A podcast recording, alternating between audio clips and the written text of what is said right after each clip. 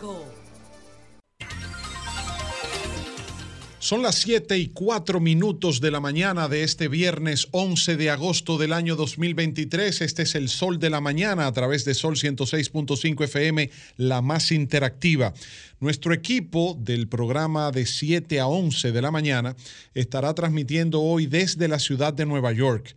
Ellos se fueron el pasado miércoles y entonces ayer jueves transmitieron, hoy viernes también y el próximo lunes, el sol de la mañana a partir de las 7 de la mañana se estará transmitiendo desde la ciudad de Nueva York porque están dándole una cobertura especial a lo que es el desfile, a la gran parada dominicana en Nueva York. Una tradición, Luis, que tiene ya más de 40 años, que se está realizando año tras año, donde en las principales avenidas de la ciudad de Nueva York, específicamente empezando en la sexta avenida, pues toda la comunidad dominicana se reúne. Recuerden ustedes que la República Dominicana es el país con la mayor cantidad de ciudadanos fuera de la República Dominicana viviendo en Nueva York y somos la diáspora número uno, la Este- comunidad latina número uno en Nueva Este York. año la parada tiene dos uh, novedades.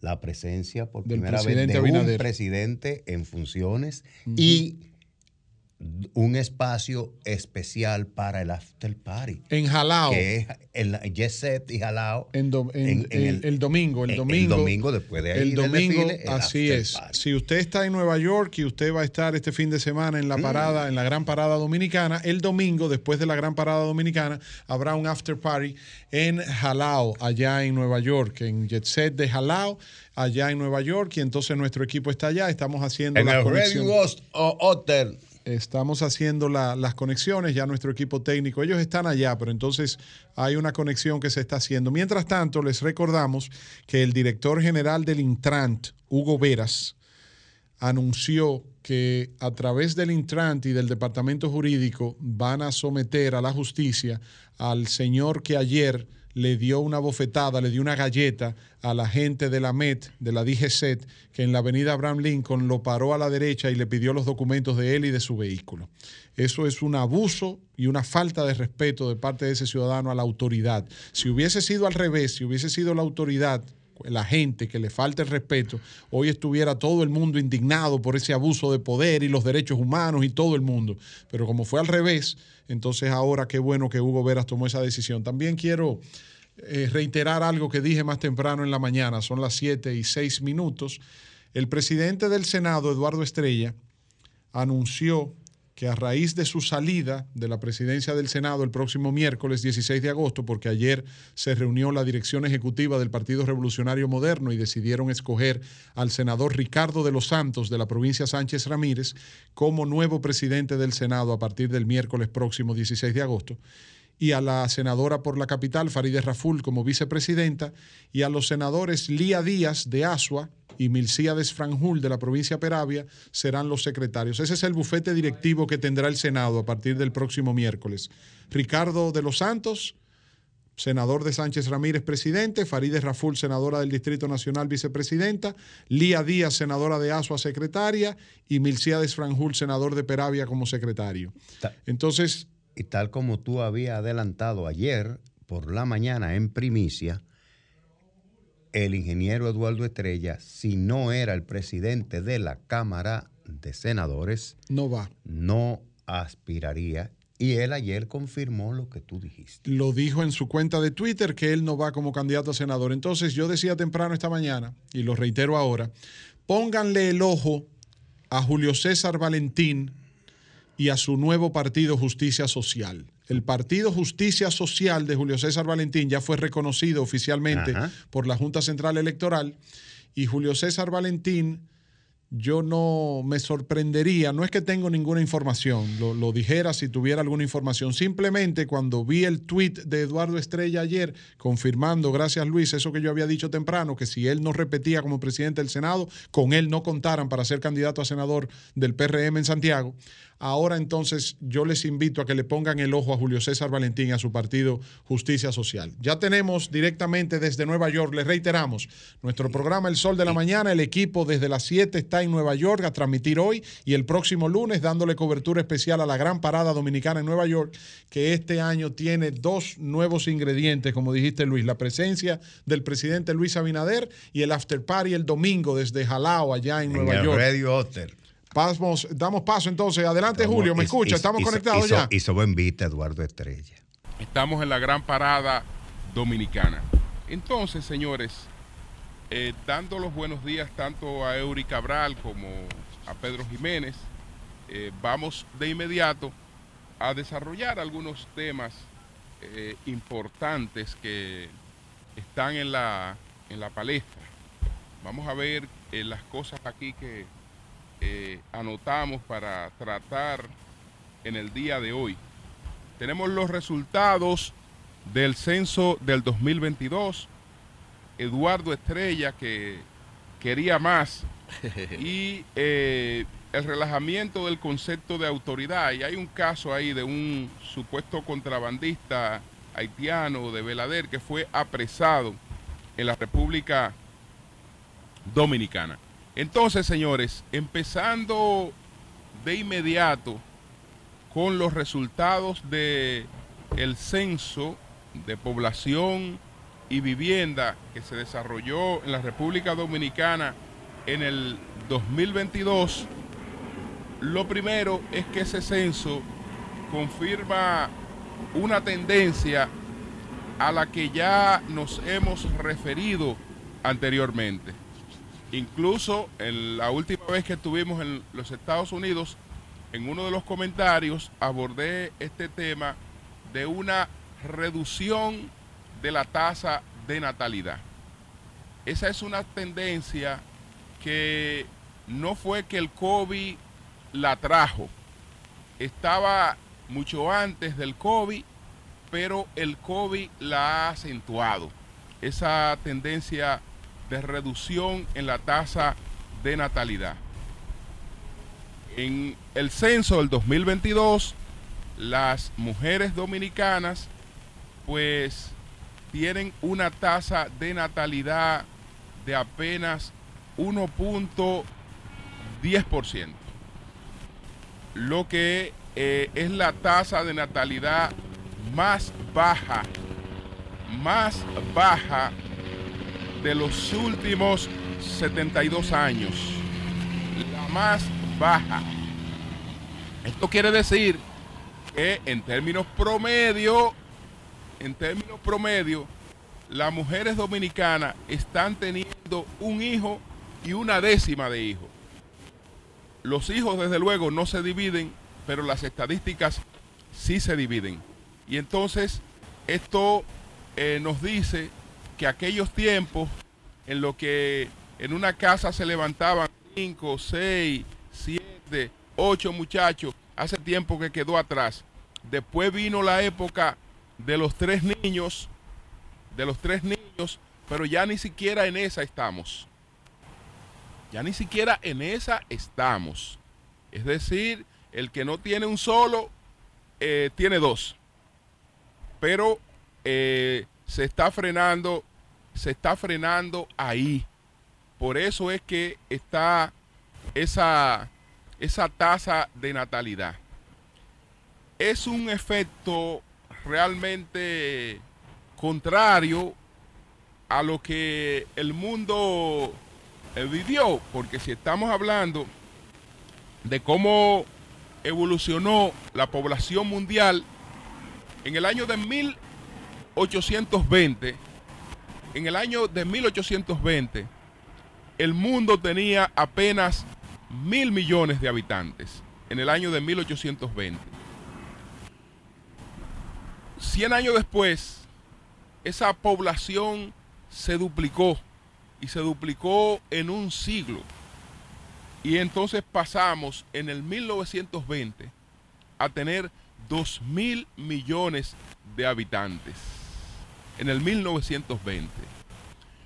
Vinieron acontecimientos como una, dos guerras mundiales, vinieron acontecimientos como una gran crisis económica mundial, ahí hubo una ligera pausa Pero después que se superaron esos acontecimientos, el ritmo de crecimiento pues se aceleró. Y entonces pasamos de tener eh, pues 2 mil millones en 1920 a tener en el año de 1960 3 millones, 3 mil millones. Es decir, que la población que en principio eh, le tomó al mundo un siglo en duplicarse y que después de 1920, en apenas 40 años, a 1960, la población había crecido tanto como en un siglo. Y entonces en 1960 ya estamos hablando de 3 mil millones de, de habitantes. Saltamos al 1975, donde nosotros vamos a tener 4 mil millones de habitantes. Y del 1975 saltamos al 1987, donde vamos a tener 5 mil millones de habitantes. Y del 1987 al 2000 vamos a tener 6 mil millones de habitantes. En el 2000, en el 2000, en el 2000 vamos a tener 6 mil millones, pero ya en el 2010, en apenas 10 años, teníamos 7 mil millones. Sin embargo, a partir de ahí hemos tenido eh, un, un freno. Hemos tenido un freno. En estos momentos debemos estar hablando de un número redondo de cerca de 8 mil millones. La tasa de natalidad en todos los países del mundo se, se ha frenado.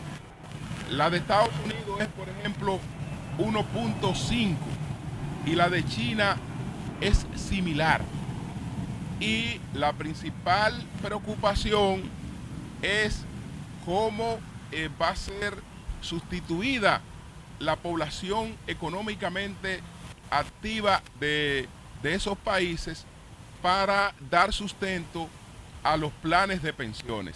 Sé que por ahí está el tema de la, de la automatización, de la robótica, pero todavía no es un tema que eh, tenga todas las cosas claras y no eh, es un sustituto real de, de población. Entonces, yéndonos a lo que está ocurriendo en la República Dominicana, vamos a ver más o menos en sentido general estas informaciones que nos da en este eh, preliminar, porque este, este es un resumen, se ha dicho que es un resumen básico de los datos básicos del censo, que ya vendrá un eh, informe más completo en el año 2024.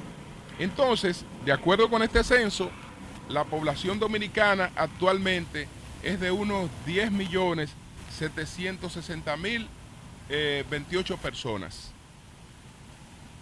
10 millones 760 mil 28.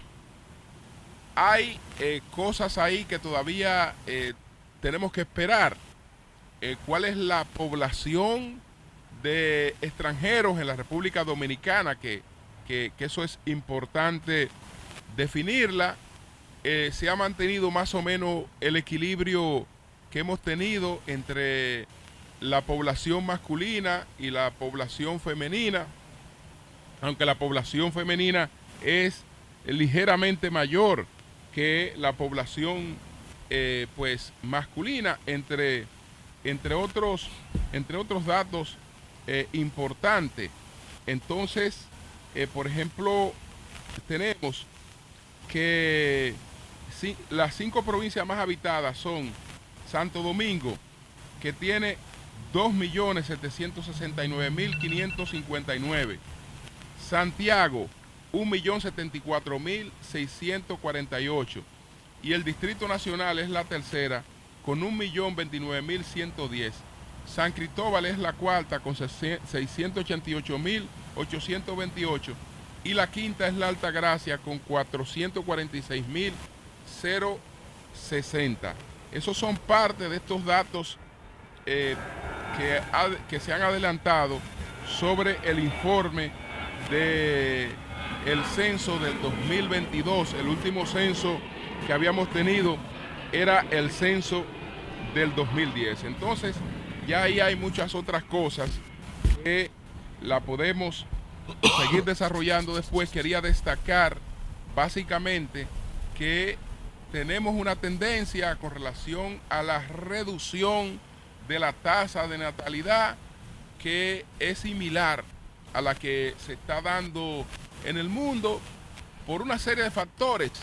El último puede ser el de la integración de la mujer a la actividad académica y a la actividad productiva, pero antes de la integración de la mujer a la actividad económica y productiva estuvo eh, el cambio de población rural a población urbana que desde entonces ya se viene reduciendo por esa vía la tasa de natalidad, estuvo el tema de las pensiones, porque el fuera la alcancía de, los padres y entonces eh, era también una, en, el caso de la vida rural, mientras más hijos, más manos de obra para trabajar el campo, eh, luego también eh, eran la seguridad porque no habían fondos de pensiones. Todas esas cosas, todos esos factores se fueron, se han ido aunando y son los que han impactado en el mundo en la reducción de la tasa de, natalidad. Y eh, eso es uno de los grandes desafíos que tenemos en estos momentos. Entonces, abordando otro tema, nosotros habíamos adelantado lo que iba a ocurrir en el Senado, lo que iba a ocurrir en el Senado de la República que don Eduardo Estrella concluiría su presidencia como eh, presidente del Senado, valga la redundancia, y que el senador Ricardo de los Santos iba a ser el presidente del Senado. Así fue. Y eso siempre lo informamos con absoluta seguridad de que así iba a ser. Y así, así será. El ingrediente es que Ricardo de los Santos está acompañado por Farideh Raful como vicepresidenta del Senado. Entonces, esto quiere decir que no solo se ha escogido a Ricardo de los Santos como presidente del Senado, sino que también se ha reafirmado, porque esa es una señal de que no hay duda de que Farideh Raful es la candidata de el Partido Revolucionario Moderno en el Distrito Nacional. Esa es una señal clara de que se va hacia ese paso. Don Eduardo, aunque ha dicho que va a continuar respaldando al presidente Abinader, eh, pues ha expresado claramente su inconformidad, aunque él lo haga eh, de manera simulada, aunque él lo haga eh, proyectando una sonrisa. El hecho el hecho, lo, que está haciendo es una, una demostración clara de su inconformidad. Porque él dijo, bien, no soy presidente del Senado. Si no soy presidente del Senado, tampoco voy a ser el candidato a senador de Santiago, del Partido Revolucionario Moderno y sus aliados. Y eso sí le crea un problema al presidente Abinader. Con esa decisión él no está respaldando al presidente Abinader como dice de boca que lo hará. ¿Por qué? Porque es lo que le está, lo, que le está demostrando, primero, que si no le garantizaba la presidencia del Senado, él eh, no colaboraría. No colaboraría. Y a la hora de la hora, y la hora de la hora es una campaña donde los líderes necesitan que eh, la gente que les respalda eh, lo haga con firmeza y donde deba hacer su trabajo lo haga con decisión, él entonces deja un hueco. Él deja un hueco en Santiago donde no hay una figura. No hay una figura del PRM que lo pueda reemplazar. No hay una figura del PRM que pueda reemplazar a Eduardo Estrella. No es verdad que la gobernadora puede tomar el lugar de, de, Eduardo Estrella, porque Eduardo Estrella independientemente de que lo que hizo en el Senado fue, digamos, eh, no contrario a su liderazgo en, en cierto sentido, porque yo creo que él era una persona que gozaba de más apoyo antes de ser presidente del Senado que después de ser presidente del Senado, pero eso no quiere decir que él ahí creara una mala imagen. Es decir, él no ha tenido problemas de imagen. Él no tiene problemas de imagen, ni lo tuvo en la presidencia del Senado, ni lo tuvo en la presidencia, ni lo tuvo como senador. Entonces, para Santiago, esa es una, es una persona de una altísima valoración, de una altísima valoración, la de Eduardo Estrella. Entonces, ¿qué le ha dicho el presidente Abinader? No, no, no. Yo supuestamente te estoy respaldando. Yo eh, voy, eh, asumo tu reelección, pero no voy como candidato. Es decir, en los hechos no lo está respaldando. En los hechos no lo está respaldando, aunque de palabra diga mil veces que lo está haciendo. Ahí está expresando su inconformidad. Si no le daban otra vez la presidencia al Senado, él no iba a ser candidato a senador. Y entonces, eso es lo que ha decidido hasta ahora, aunque eh, nadie sabe si después de alguna conversación con el presidente cambia de parecer. Pero eso es lo que él mismo Eduardo ha expresado en su cuenta de Twitter, que él dejó la que él deja la presidencia del Senado, pero que tampoco va a ser candidato a senador. Es una clara muestra de inconformidad por la decisión del PRM de no regalarle un cuarto año en la presidencia del Senado después de haberle regalado tres. Después de haberle regalado tres, porque él no tenía los votos para ser presidente del Senado. Si se, si se hace una elección, él no, nunca habría alcanzado los votos para la presidencia del Senado. Tal vez el primer año. Tal vez el primer año lo habría alcanzado, pero después del primer año no se habría, no se habría sostenido como presidente del Senado. Es decir, que él tuvo tres años como presidente del Senado sin tener una fuerza orgánica propia que le garantizara eso y aún así está dando muestras de inconformidad eh, muy clara. Finalmente, señores, yo me quiero referir al concepto de ley y orden. Al concepto de ley y orden. Ley y orden, que es una cosa que, que es lo que nosotros necesitamos. Justamente nos estamos desprendiendo de ese concepto eh, como eslogan de la Policía Nacional, porque la Policía Nacional nuestra se creó en la época de la dictadura y todo lo que huela a creación en la época de la dictadura, a mucha gente le parece que es negativo. Le parece que es negativo. Pero esa percepción es errada, totalmente errada. Primero porque no es cierto que todo lo que se creó o lo que surgió en esa época sea negativo, pero además el concepto de la policía no lo definió Trujillo. Trujillo no creó la policía. Trujillo hizo lo que haríamos nosotros actualmente y lo que, y lo que hacen los países tradicionales, copiar los modelos que van dando resultados en otros países del mundo, sobre todo en los países que tienen más influencia sobre nosotros. Entonces, ese modelo, ese modelo de lo que se llama eh, policía, que es un modelo americano, eh, sobre todo empujado por los cuáqueros calvinistas, ese modelo de buscar la garantía de la ley y orden empezó primero con sectores de lo que podíamos llamar la burguesía emergente, que eran los que tenían la labor de vigilancia. Ellos ejercían directamente, los cuáqueros, la labor de vigilancia. Después fueron entendiendo que si esa labor de vigilancia de la vagancia, de la vagancia, que era la principal preocupación de entonces, se le iba confiando a gente del mismo entorno era más efectiva. Y entonces de ahí viene el concepto de desarrollar una institución del orden en que los pobres impusieran orden a los pobres. Y eh, se va desarrollando todo el concepto de la policía que el mundo entonces acoge, entre ellos la República Dominicana. Pero, ¿qué es lo que ocurre?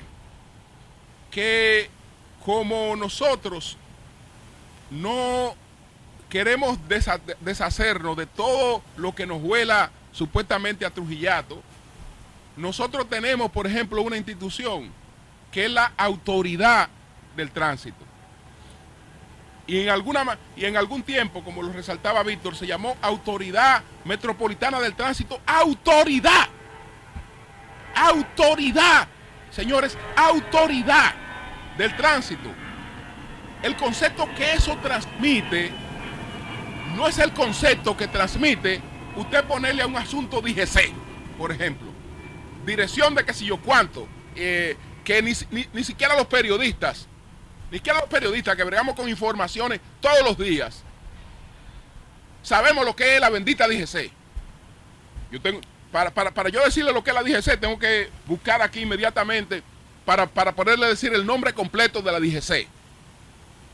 Entonces, ¿qué es lo que pasa? ¿Qué es lo que pasa? Que como en el plano de la educación y de la formación de la gente, nos hemos ido desprendiendo del concepto de abstracción que ha sido eh, la base del crecimiento de la, de la humanidad, todo el desarrollo de la humanidad se ha producido a partir de esa capacidad de atracción que tiene el ser humano. Pero como esa capacidad de atracción se ha limitado porque después de la aparición sobre todo de la televisión y, del desarrollo de lo que Saltori denomina como eh, el Homo Videns, nosotros hemos cambiado parte de la atracción por imágenes. Y las imágenes nos pueden comunicar alguna cosa, pero no lo comunican todo. No lo comunican todo. Entonces cuando cometemos el error de cambiar una cosa que le dice claramente a la gente lo que es, por una cosa que tiene que ir a una cierta capacidad de la gente para poder entender lo que es, entonces evidentemente que yo no creo que estemos avanzando. Yo creo que cuando una persona está frente a una cosa que se llama autoridad, esa persona dice, bueno, esta es la autoridad del tránsito. Si yo me voy en rojo, me van a aplicar la autoridad. Si yo violo la ley, me van a aplicar la autoridad. Si yo hago esto, voy a tener consecuencias porque hay una autoridad que me está vigilando. No, no, no. Yo le tengo que cambiar el, concepto de autoridad porque eso me huele a dictadura. Y yo le voy a poner dirección de que si yo qué diablo. Para que eh, eh, modernizarme, que esto es democracia, que aquí no hay, que, todo es autoridad. Y entonces lo que yo creo en la mente de la gente no es lo mismo. No es lo mismo.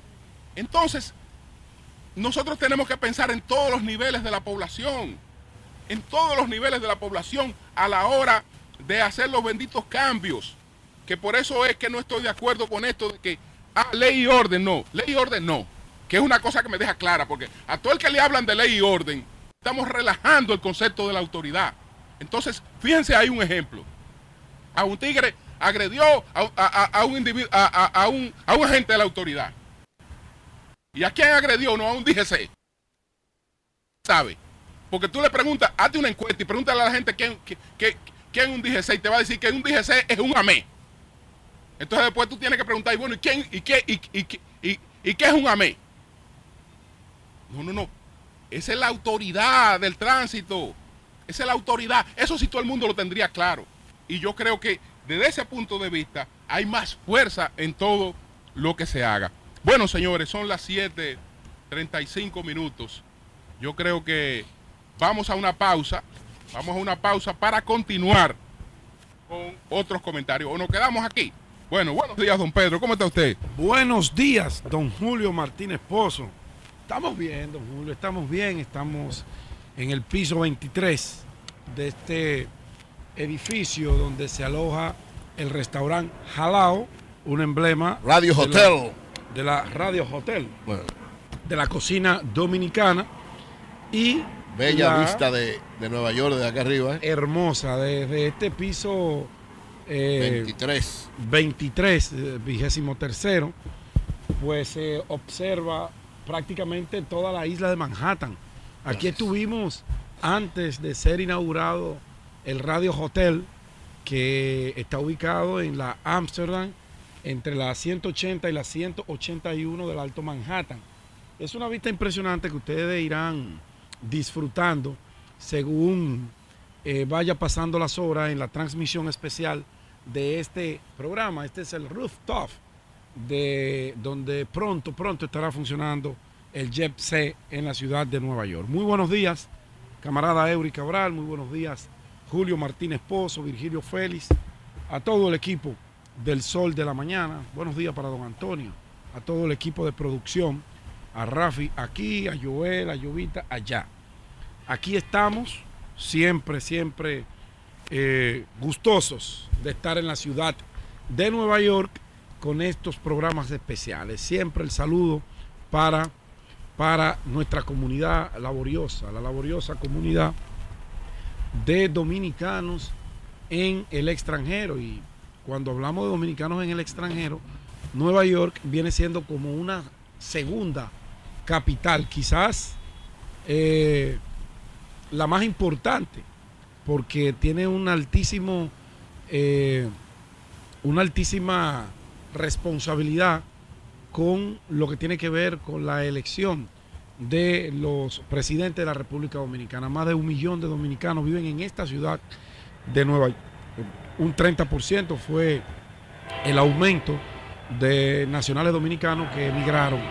Y Nueva York, pues, copa uno de esos lugares eh, principales. Eh, um, cuando caminamos por las calles de Nueva York, uno siente una satisfacción especial porque tú no recorres dos metros cuando no te encuentra un dominicano que te saluda, que te abraza, que se identifica con el trabajo que hacemos todos nosotros en este sol de la mañana. Parecería que fuéramos artistas. Así es el cariño que recibimos y eso pues nos compromete cada día más con esta diáspora, con todos nuestros amables televidentes, con todos nuestros amables radio escucha y con todos nuestros cibernautas. Un fuerte, fuerte abrazo para todos ustedes.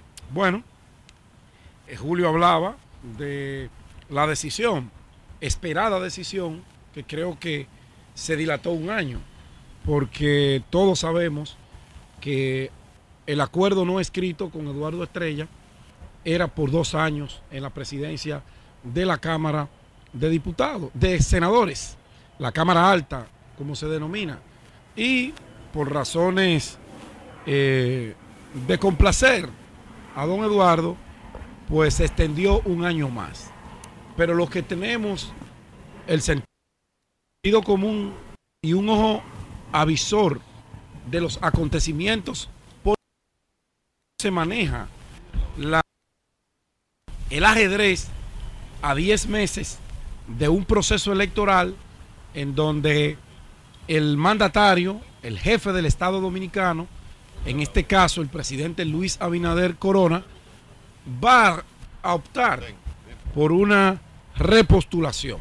Él no lo ha anunciado de manera oficial, se sobreentiende que lo hará desde Pedernales el próximo miércoles 16 de agosto, día de nuestra constitución, y le anunciará al país en un discurso es lo que uno presume que será el contenido de esa alocución que el mandatario ya sus equipos de comunicación le han anunciado al país.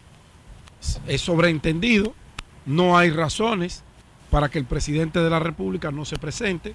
Al día de hoy, aunque los números no le marcan una garantía total de un triunfo en primera vuelta, por razones muy obvias, por razones entendibles en la coyuntura política y sobre todo que las condiciones del año 2020 no son las condiciones electorales del año 2024, aunque mantiene una favorabilidad importante él, él que, de, que ha tratado de distanciarse de sus, su gobierno y de sus funcionarios y manejar una imagen del presidente, como si la dirección del Estado fuera solamente una responsabilidad del presidente de la República.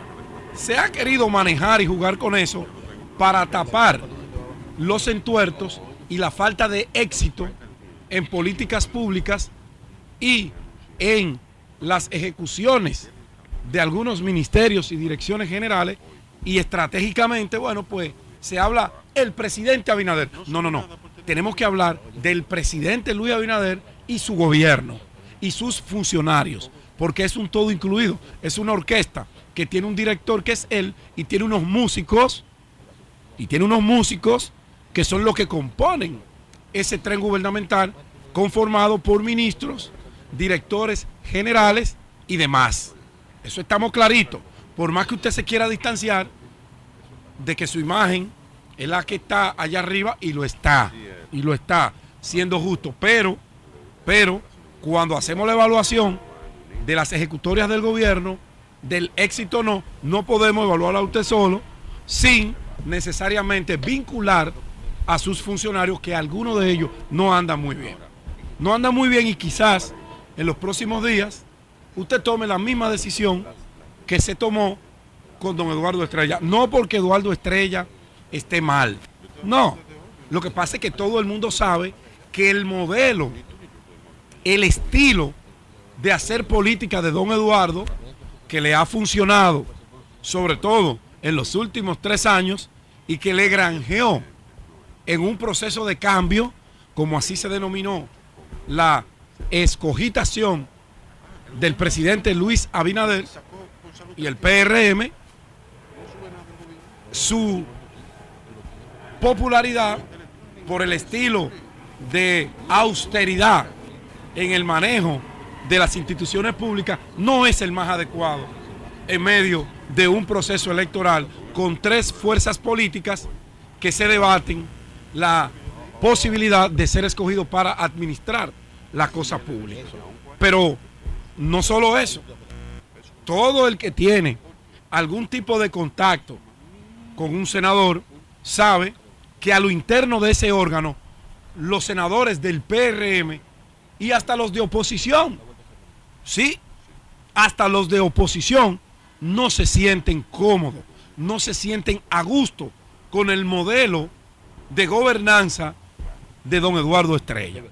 Persona pulcra, persona prístina, persona honesta, pero en política, a la hora de repartir lo que le corresponde a cada provincia, no solamente con la honestidad, no solamente con la intención de que si recibí 10 millones de pesos me deben sobrar, 9 millones 999 mil y desde ahí yo soy lo más serio. No, no, no, no, no, no. En política eso no se maneja así.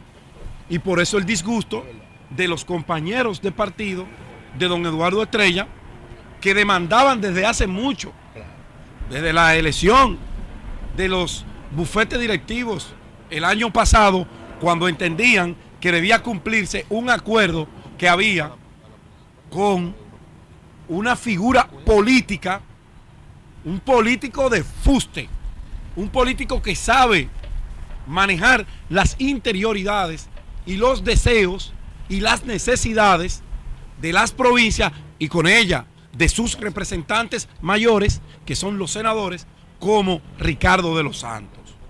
Una persona honesta, una persona seria, una persona con una altísima capacidad para manejarse entre conflictos, entre intereses y que todo quede como manda la ley, la moral y las buenas costumbres.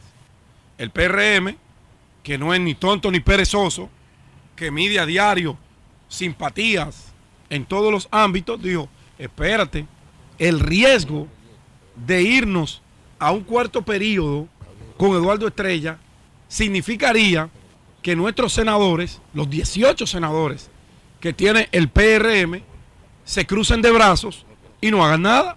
Porque ¿con qué lo van a hacer? ¿Con la honestidad de don Eduardo? ¿Con la pulcritud de don Eduardo? Que le sobra.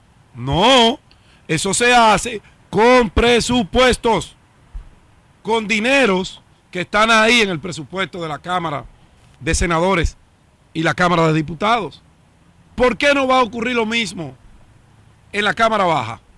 No puede ocurrir lo mismo, porque en la Cámara Baja tú tienes un político veterano, una persona del PRM, como lo es Ricardo de los Santos, lo es Alfredo Pacheco, un político tigre, y tigre en el buen sentido de la palabra, porque es un político que se sabe manejar con la oposición y se sabe manejar con todos los intereses que se manejan en esas cámaras.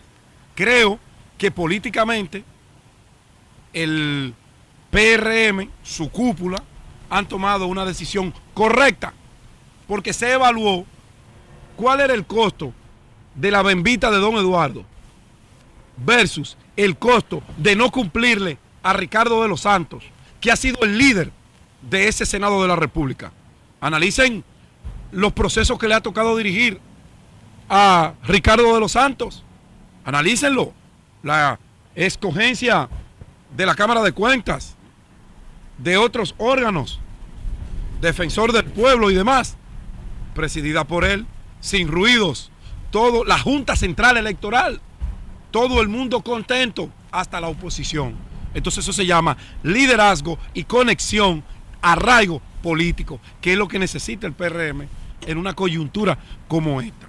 Vamos a ver si la bembita de don Eduardo, que ya él decidió y anunció que no se va a presentar a la reelección en la plaza de la segunda provincia más importante y emblemática, como lo es Santiago, ¿qué va a hacer, como decía Julio, el Partido Revolucionario Moderno? Pero escoger a Ricardo de los Santos es una decisión política inteligente, plausible por parte del gobierno. Finalmente, el censo, Julio dio datos muy importantes, no voy a abundar en él, eh, para no alargar esto, importantísimo que esos resultados se sirvieran el día de ayer porque ya se estaba generando una especie de inquietud, de ansiedad en la población con relación de saber no solamente cuántos somos, cuántas mujeres, cuántos niños, cuántos hombres, no. Saber. Hay más mujeres que hombres. Claro, claro, eso es importante. Y hay más mujeres que hombres en todos los ámbitos de la sociedad. Así es. Ya en la política van avanzando hacia ocupar posiciones importantes en iguales condiciones que los hombres, porque las mujeres se han dedicado a prepararse, a formarse, y son honestas más que nosotros. Y eso es bueno. Bueno, eh, pero sobre todo saber cómo vive la gente en la República Dominicana, cómo son los hogares en la República Dominicana, cómo está la pobreza en la República Dominicana, porque esto te da a ti un punto de partida para saber hacia dónde debemos marchar con las políticas públicas que se establecen desde el gobierno. Final, la Junta Central Electoral emitió ayer una resolución en donde le daba un mandato a todos los partidos políticos del sistema para que en un plazo no mayor que al 25, 26 del mes de agosto retirasen toda la propaganda, toda la publicidad política que se ha colocado en calles, avenidas y en barrios de la República Dominicana. ¡Wow! Qué tarde se dio cuenta la Junta Central Electoral de que a pesar de que el día 2 del mes de julio se aperturó formalmente la pre-campaña que cierra en el mes de octubre y que dice la ley que esa pre-campaña ha de llevarse a lo interno, a lo interno de los partidos políticos, o sea, que toda promoción, que toda publicidad debe estar circunscrita a los locales. Si usted va a hacer una asamblea, tiene que ser dentro de un local de su partido, en las diferentes eh, circunscripciones y provincias del país. Oh, pero hace más de dos años que se comenzaron a llenar de vallas, de inscríbete, de todos los partidos, la Fuerza del Pueblo, el PRM, el PRD, el Cambio Dominicano, el País Posible, todos lo estaban haciendo y ustedes lo estaban mirando y ustedes lo permitieron. Pero no solo eso, la propia ley tiene una, una contradicción en sí misma. Tú prohíbes que yo me anuncie en un medio como Sol de la Mañana en medio de la pre-campaña. Oh, pero la ley establece que el método a utilizar serán las encuestas, la asamblea de delegados, las, eh, eh, ¿cómo se llama? Las convenciones internas de los partidos. Y si los partidos escogen, como casi todos han escogido, las encuestas como método de escogencia de sus candidatos, hoy si yo no me promociono, ¿quién me va a conocer? Si nadie sabe, si nadie sabe en el universo electoral que yo existo como candidato, ¿cómo van a saber y cómo van a decir, sí, a mí me simpatiza Julio, me simpatiza Eury, me simpatiza Don Antonio, me simpatiza Pedro, me simpatiza Virgilio? No hay forma, entonces ahí hay una contradicción de la propia ley entre la prohibición y el articulado de ejecución. Pero peor aún, ahí no hay un régimen que sancione, que diga, bueno, el afiche que colocó eh, el candidato A le conlleva una sanción de 10 salarios mínimos, de un retiro de su candidatura o la que fuese. Eso solo le conviene, eso solo le conviene, pero ¿tú sabes a quién? A los que están posicionados. A los que están posicionados que Entonces, son candidatos. es una desventaja. Pero claro que Pero sí. yo siempre lo hablé eso. Claro que pero sí. lo pusieron ahí. Lo, lo escribieron. Pero que eso. Llenaron de artículos Ah, pero que esa ley. esas leyes fueron hechas en tres minutos. Entonces, ¿cómo hoy creen ustedes, honorables señores del Pleno de la Junta Central Electoral, que esa resolución se va a cumplir? Eso es imposible. No hay forma humana, racional, política y económica. Ahí hay miles de millones de pesos invertidos en afiches, en vallas, en propaganda. Y no es correcto que ningún candidato se va a promocionar en 20 metros cuadrados y tendrá éxito cuando salga escogido por su organización. Eso es mentira. Tiene una bondad, tiene una intención sana la resolución, pero entre lo sano y lo real hay un trecho muy grande. Yo recomiendo que se reúnan con los representantes de los partidos políticos y dejen eso así. Porque no es verdad que ahora los candidatos, después que gastaron su dinero y los partidos políticos, van a salir a buscar dinero prestado para retirar esa propaganda. Ni lo pueden hacer las alcaldías, ni lo pueden hacer los partidos políticos, pero tampoco la Junta tiene métodos para hacer cumplir esa resolución que llegó muy tarde para su ejecución, don Julio. Bien, son las 7:54 minutos. Un saludo para don Antonio Espaillat, del presidente de RCC Media, que está aquí con nosotros. Desde tempranito aquí con nosotros. De Radio, Radio Hotel. Vamos a una pausa. Cambio y fuera. Bien, señores, continuamos con el sol de la mañana desde el Rooftop de Radio Hotel. Eh, Eury Cabral, adelante. Gracias al Dios Todopoderoso, Jesús, mi Señor, Salvador y guía, como siempre. También desde Nueva York, inicio con la palabra de Dios. Efesios 1.3. El corazón de Dios se alegra cuando lo alabamos y le agradecemos por todas sus bendiciones. Siempre estar bendecido por el Señor. Y a propósito de bendiciones, quiero saludar el reconocimiento que le hizo el Senado de la República al doctor Rafael Sánchez Español. Doctor Rafael Sánchez Español, un destacado médico dominicano de Santiago de los Caballeros, que fue por mucho tiempo director de la clínica Coromina Pepín y luego fue el fundador y director todavía del Hospital Metropolitano de Santiago. Es el, digamos, el pionero en lo que tiene que ver con la cirugía laparoscópica y robótica. El joven fue el que inició esto en el país. Y un médico de mucha trayectoria, un santiaguero extraordinariamente valioso. Y el Senado de la República le hizo un reconocimiento. Estuvo presente la vicepresidenta Raquel Peña y casi todos los senadores. eh, lo recibió con mucha humildad. Es un hombre sumamente humilde, muy trabajador. Ahora está al frente del hospital Héctor Sánchez, su hijo, que está dando también un gran servicio. Así es que valoramos este reconocimiento. Fue impulsado por el presidente del Senado, el senador de Santiago, Eduardo Estrella, como un reconocimiento a la trayectoria del doctor Sánchez Español, un gran amigo, Fefelo. Dios te bendiga mucho y nos sentimos muy agradecidos por ese reconocimiento que te hizo el Senado de la República. Fue el pasado miércoles, no pudimos estar presentes porque estábamos velados rumbo aquí a Nueva York, pero nos sentimos también que estuvimos ahí dándole un gran apoyo, un gran abrazo al doctor Sánchez Español, nuestro amigo Fefelo. Miren, los viernes siempre hago una reflexión sobre algo de valor, de fe, y quiero brevemente valorar lo que es la siembra de valores en la sociedad dominicana. Estos tiempos donde hay tantos antivalores dominando los medios de comunicación, la sociedad en general, los trabajos, toda una serie de cosas, la- eh, se está como per- cambiando y los antivalores pasan a ser los modelos. O sea, este es un tiempo de, en cada una de las áreas donde estemos, tratar de sembrar las cosas positivas. Nosotros decimos siempre sembrar valores. Si usted es lo que fuese, cualquier cosa, si usted es un militar, siembre valores en la milicia. Si usted es un abogado, siembre valores entre los abogados. Si usted es un comunicador, siembre valores entre los comunicadores. En cualquier área, en cualquier sitio donde usted se encuentre, es importante sembrar valores. Y sobre todo con nuestros hijos. Y a propósito, eh, nuestra amiga y hermana Josefina Navarro me hizo llegar el último anuncio que hizo el VHD. El VHD es un banco que tradicionalmente su publicidad está orientada a eso, a sembrar valores.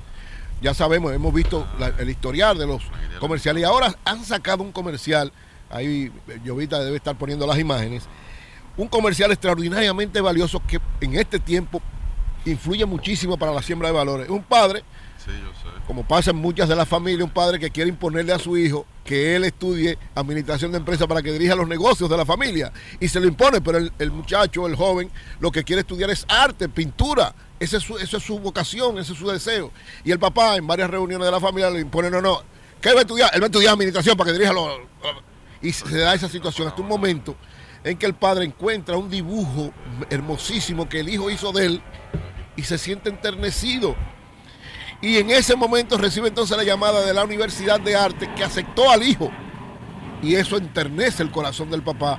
Le da un abrazo a su hijo y acepta que él estudie arte. Señores, oye, yo, me rayé a llorar cuando, cuando vi el final. De verdad agradezco este tipo de cosas al VHD que tradicionalmente siempre ha hecho eso su publicidad está orientada a consolidar la familia, a que se respeten los valores importantes de la sociedad dominicana, a que seamos buenos ciudadanos. O sea, es una tradición que tiene el VHD. Felicito al ingeniero Molina Checa, al, a Esteban Puig, a, a Josefina Navarro, a todos los que de alguna manera influyen en que uno de los principales bancos de la nación dominicana tenga como norte, como esencia siempre, sembrar valores para fortalecer la familia en este tiempo. De verdad me sentí sumamente agradado con esto y felicito al Banco VHD y a todos los que hicieron esta campaña tan valiosa. Y ojalá, ¿verdad? Todos las empresas importantes del país continúen en esta ruta porque de verdad esa es una de las cosas que más aportan a la sociedad dominicana. Miren, por otro lado quiero hablar de la marcha del Partido de la Liberación Dominicana de este próximo domingo. Próximo domingo 13 de agosto. El PLD tiene una marcha que es una marcha muy especial. Digo yo, creo, no recuerdo en los últimos tiempos que se haya hecho una marcha de esta, con esta característica. ¿Cuál es la novedad? ¿Cuál es la característica de esta marcha? Todo el, mundo sabe que Abel Martínez es de Santiago, eh, tiene una fortaleza extraordinaria en todo el Cibao y como candidato es muy atrayente para el Cibao completo. Entonces, ¿qué va a hacer el PLD con Abel Martínez este domingo? Que va a ser un- una, es una caramarcha caravana que va a salir de Santiago, va a pasar por Moca, por Salcedo, por Macorís y por La Vega. Es decir, cinco provincias van a ser recorridas en este trayecto de la caravana. Lo que primero muestra fortaleza del PLD, muestra ánimo del PLD, muestra un resurgimiento de alguna manera del Partido de la Liberación Dominicana, que hay que decirlo, tiene una ruta ascendente desde hace unos meses. Una ruta ascendente donde en las propias encuestas se da cuenta que ha subido como partido y Abel Martínez ha subido en las encuestas como candidato. Tiene una ruta ascendente. Al mismo tiempo que se está en el asunto de la negociación para las elecciones municipales, el PLD no ha perdido la perspectiva de seguirse fortaleciendo como tal. Porque ¿cuál es el reto del Partido de la Liberación Dominicana ahora mismo? Primero, vencer la imagen que ha querido llevar el gobierno a través de la justicia, a través del Ministerio Público, de que es un partido de ladrones, que es un partido corrupto, de que es un partido... O sea, esto es lo que han querido y con eso lo han querido inu- inutilizar, desacreditar y eliminarlo electoralmente. Pero el PLD ha sabido manejar muy bien esto. Lógicamente, hay algunos dirigentes del PLD que están vinculados, pero cada quien tiene su responsabilidad particular. El PLD no se ha perdido en eso. Y lo otro es la percepción. Romper la percepción en, las encuestas y, la percepción en la opinión pública de que el PLD es el, tercer partido, está en tercer lugar, y de que su candidato también está en tercer lugar. O sea que, la Fuerza del Pueblo está por encima del PLD y que Leonel Fernández está por encima de Abel Martínez. Ese es el reto del Partido de la Liberación Dominicana ahora mismo.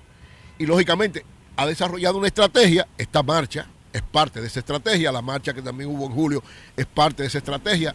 En julio le fue muy bien, hubo un- una consolidación y, y una fortaleza y un aumento de la valoración del PLD. Con esta marcha sucederá lo mismo, pero hay algunos ingredientes nuevos, algunos ya han salido y otros están a punto de salir, según la información que tengo. ¿Cuál es esa estrategia que tiene el PLD ahora? Seguir mostrando su consolidación y tratar de sacar sus armas más fuertes para motivar a su gran militancia. Yo reitero, el PLD desde el punto de vista estructural es la principal fuerza política del país. Como estructura política electoral es la principal. El, el PRM se ve fuerte porque está en el gobierno, pero el PRM estructuralmente no es tan fuerte.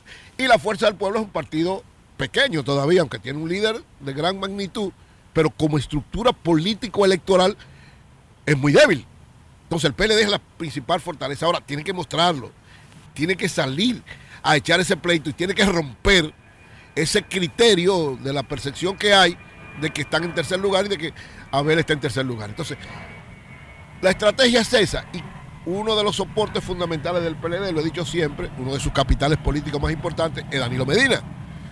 Danilo, expresidente de la República, yo reitero, el mejor gobierno o de los mejores gobiernos que ha habido en los últimos años en la República Dominicana y en la historia de la República Dominicana es el de Danilo Medina porque es el que tiene más que mostrar. Independientemente de esta campaña eh, de querer pres- presentarlo como corrupto y a una serie de gente, cuando se valora en términos concretos los gobiernos de la República Dominicana, los ocho años del presidente Danilo Medina han sido de los que más han aportado al país. La muestra más clara es que todos los logros, desde la visita sorpresa, la educación, la salud, todo lo que tiene que ver con aportes, el 911, lo de Danilo fue extraordinariamente valioso para la nación dominicana y evidentemente eso es uno de los capitales que el PLD tiene que motorizar. Y Danilo ha salido, él de manera particular, lógicamente su situación de salud en un momento lo, lo sacó de circulación, pero gracias a Dios ha podido superar esto y evidentemente Danilo es un hombre político 24/7. Además es uno de los mejores estrategas políticos que tiene la historia de la República Dominicana. Por lo cual su responsabilidad ahora, su gran reto ahora es ese partido del cual él es el presidente, llevarlo a, a tener la mayor y mejor participación en los tres procesos electorales que vienen. Entonces él ha salido y eso es una fortaleza también importante que le da al Partido de la Liberación Dominicana. Y ha salido con un discurso, primero un discurso bastante preciso, claro, para motivar a los PLDistas. Porque ciertamente puede ser que algunos se hayan sentido mal con este asunto de que el gobierno está tratando de convencer sobre todo eh, funcionarios PLDistas municipales o gente que, que la Fuerza del Pueblo está también tratando de convencer. Ante eso, el líder y el candidato tienen que manejarse unificados, fortaleciendo esa estructura, haciéndola operativa y tratando de romper ese criterio de la percepción de que están en tercer lugar. Y le ha dado bastantes resultados. Danilo ha salido dos o tres veces y cada vez que sale crea una conmoción en el país. ¿Por qué? Porque Danilo es una figura de demasiada importancia. Entonces, unido a eso, Abel se ha mantenido también siendo un permanente crítico de las acciones incorrectas del gobierno, ha estado activamente eh, haciendo posiciones, es un trabajador extraordinario, Abel es un hombre que tiene una capacidad de trabajo fuera de serie, su juventud lo ayuda mucho frente a los otros dos candidatos, que tienen un poquito más de edad que él, pero él ha mostrado una capacidad extraordinaria. ¿Qué y uno de los elementos por qué esto de Santiago va a significar mucho para el PLD, porque en los últimos tiempos han tratado de mostrar que el área donde Abel es más fuerte, que es en Santiago, donde es el alcalde reelecto y con una gran vigencia, se ha hecho una campaña especial para tratar de mostrar que en Santiago se está desmoronando el PLD. es del distrito 86 del Bronx. Y siempre nosotros eh, hemos tenido el apoyo de, de Yudelka y ella también el nuestro. De Moca es- para el mundo, es de Moca. Eso de es recíproco. Oiga, de Yudelka, Moca, ¿cómo de está? Moca. Y déjame, eh, déjame hacerte un aclarando, un permanente. Eh, es obligatoriedad de este programa traer a Yudelka generalmente en todos los programas que transmite desde aquí, debido a su alto rendimiento a favor de cientos de miles de, de residentes de sus diferentes sectores. Porque tienen proyectos, mira, últimamente entregó ya 200 millones de, de dólares para muchísimos. Es que vive haciendo en beneficio de la comunidad y siempre es noticia. Por eso siempre está aquí. ¿Y estos 200 millones de dólares a lo que te refieres? ¿Cómo? ¿De qué son? Bueno, esto, eso lo anunciamos antes de ayer. Sí. En, en el, en, el, arm- en, el, arm- en el Armory, en el armazón, que, que es el más grande eh, de la nación americana. eh, y anunciamos el- la, la- la reconstrucción, la remodelación de, de ese Armory. Y ahí el- el- el- el- logramos. eh, Expli- explícanos para los oyentes qué es lo que es un armory. ¿Qué es lo un que... armory es un almacén grande que se usa para, para asuntos militares y se, se construyó en la Segunda Guerra Mundial y ahí, ahí habían más de 10.000 eh, eh, eh, miembros del Fue una guarnición militar que se utilizó como base hasta en la Segunda Guerra Mundial. Pero. Yudelka, esos son los mismos 18 eh, billones que fue que diligenció el asambleísta Adriano Espaillat con la ayuda federal y la ayuda de ustedes. eh, Bueno, asambleístas eso- eso- estatales. Eso fueron 18 millones, yo estoy hablando de 200. 200 es lo mismo millones. que esos son los 200 que- millones de dólares. 200 millones de dólares. Esos son los que captó Adriano Espaillat. Escúchame, pero ¿para qué son los 200 millones de, de Los 200 dólares? millones de dólares, lo, Coño, lo que estamos tratando de hacer es incluir en ese proyecto grande que va a significar una, un, un- un- una- un catalítico para el, el desarrollo económico, no solamente del condado del Bronx, donde viven más dominicanos que ninguna otra parte después de la capital y Santiago, pero a toda la ciudad de Nueva York. Eh, va a ser un catalítico porque va a crear eh, miles de trabajos, 1.800 trabajos eh, fijos para residentes que tienen la van a tener la prioridad y que van a tener trabajos con, con, con todos los beneficios que requiere un trabajo para que nuestros, nuestros, nuestros constituyentes puedan realmente crecer a sus familias con dignidad y eso forma parte de, los acuerdos que hemos hecho. Pero los 200 millones es un acuerdo eh, que se hizo del Estado con la ciudad y 100 millones de eso directamente lo está poniendo el alcalde Eric Adams por nosotros eh, hacerle el, el esfuerzo y los otros lo está poniendo la gobernadora del Estado de Nueva York, 100 millones de dólares. Nunca antes se había hecho una, un, un aporte tan grande para un, para un, un proyecto tan importante económicamente en nuestra comunidad. Y, es- y ese antes de ayer marcó un paso hacia adelante. La, la- la reconstrucción de eso va a incluir escuelas eh, públicas, va a incluir eh, deportes, va a incluir canchas de basquetbol, va a incluir todo ese- todas esas cosas que realmente hacen y muchos negocios adentro de ahí que van a ser eh, prioridad, van a tener prioridad los negocios locales, de manera que no los saquemos y que podamos realmente hacer eh, la equidad que estamos luchando y que estamos buscando que, que ha carecido el Bronx por muchos años. Entonces eso ayer fue un, para, para nosotros, los que eh, luchamos para que eso se diera, fue un triunfo grande que no lo habíamos logrado anteriormente. La lucha en, el- en, el- en la guarnición eh, la teníamos por 30 años y finalmente vamos a lograr que podamos realmente con- con- convertirla en, una, un catalítico económico para, para nuestra comunidad. Eh, Yudelka, estas paradas como las que vamos a desarrollar el Domingo. próximo domingo, eh, la parada del Bronx, estas paradas, eh, ¿qué representan para, para nosotros? Bueno, como puedes ver, yo tengo mi, mi cosa puesta hoy, ¿verdad? El animal, el animal. Puesto, animal. ¿verdad? Porque significa, por ejemplo, esta semana. Con la marcha de julio y con esta marcha de agosto, van en esa orientación con la, la inclusión de Danilo Medina ya de manera activa también en la campaña y según la información que poseo, hay planes de hacer una marcha con la misma característica en la zona este y en la zona sur como una forma de integrar, de fortalecer, de, de hacer que esa maquinaria político-electoral del Partido de la Liberación Dominicana, que es tan efectiva, que tiene tanta experiencia y que de alguna manera, ¿verdad? Por muchas situaciones estaba medio, medio lenta, se active y en esa orientación va muy bien. Y finalmente, en esa misma orientación, mantener la visión unitaria. Porque muchos dirán, bueno, es que es contradictorio. No, no, no es contradictorio. Tiene que seguirse fortaleciendo porque usted va a la unidad con fortaleza, no con debilidad. Pero no puede perder la perspectiva. Y yo reitero siempre que se está tratando de concretar lo más amplio posible el acuerdo para lo municipal pensando en que una buena participación de la oposición en lo municipal le da mayores fortalezas para los congresionales y nacional. Y en esa misma orientación, al mismo tiempo que se fortalece, también abre las puertas de ese virtual, probable y casi seguro acuerdo que se debe dar en las elecciones municipales y para las nacionales. Si sigue con esa orientación, el PLD va por muy buen camino y va a salir bastante fortalecido en todos los procesos electorales que vienen. Buenos días, Virgilio. Adelante. Hablando que uno se entiende, gracias a todos los que nos escuchan a través de este Sol de la Mañana, de, de Sol 106.5, RCC Media, la Catedral de la Opinión. Estamos en Nueva York y estamos en el Radio Hotel del 2420 de Amsterdam Avenue, entre la 181 y la 180, aquí en la comunidad dominicana. Y estamos para ir al Dominican, eh, Dominican Bay Parade. Y recuerden que después del parade, a las 3 de la tarde, empieza el after party de Jalao, Jalao NYC, Jalao Nueva York, en el cual vamos a estar todos ahí, pues compartiendo. Y hay una parrillada all you can eat. Eso quiere decir todo lo que usted se pueda abrochar, todo lo que usted se pueda comer, 45 dólares. Eso va a estar en el after party de Jalao NYC.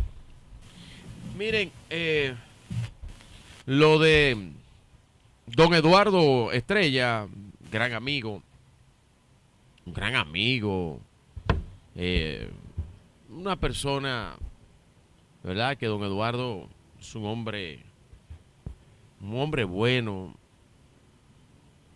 un hombre sensato, muchos años polulando en la política dominicana.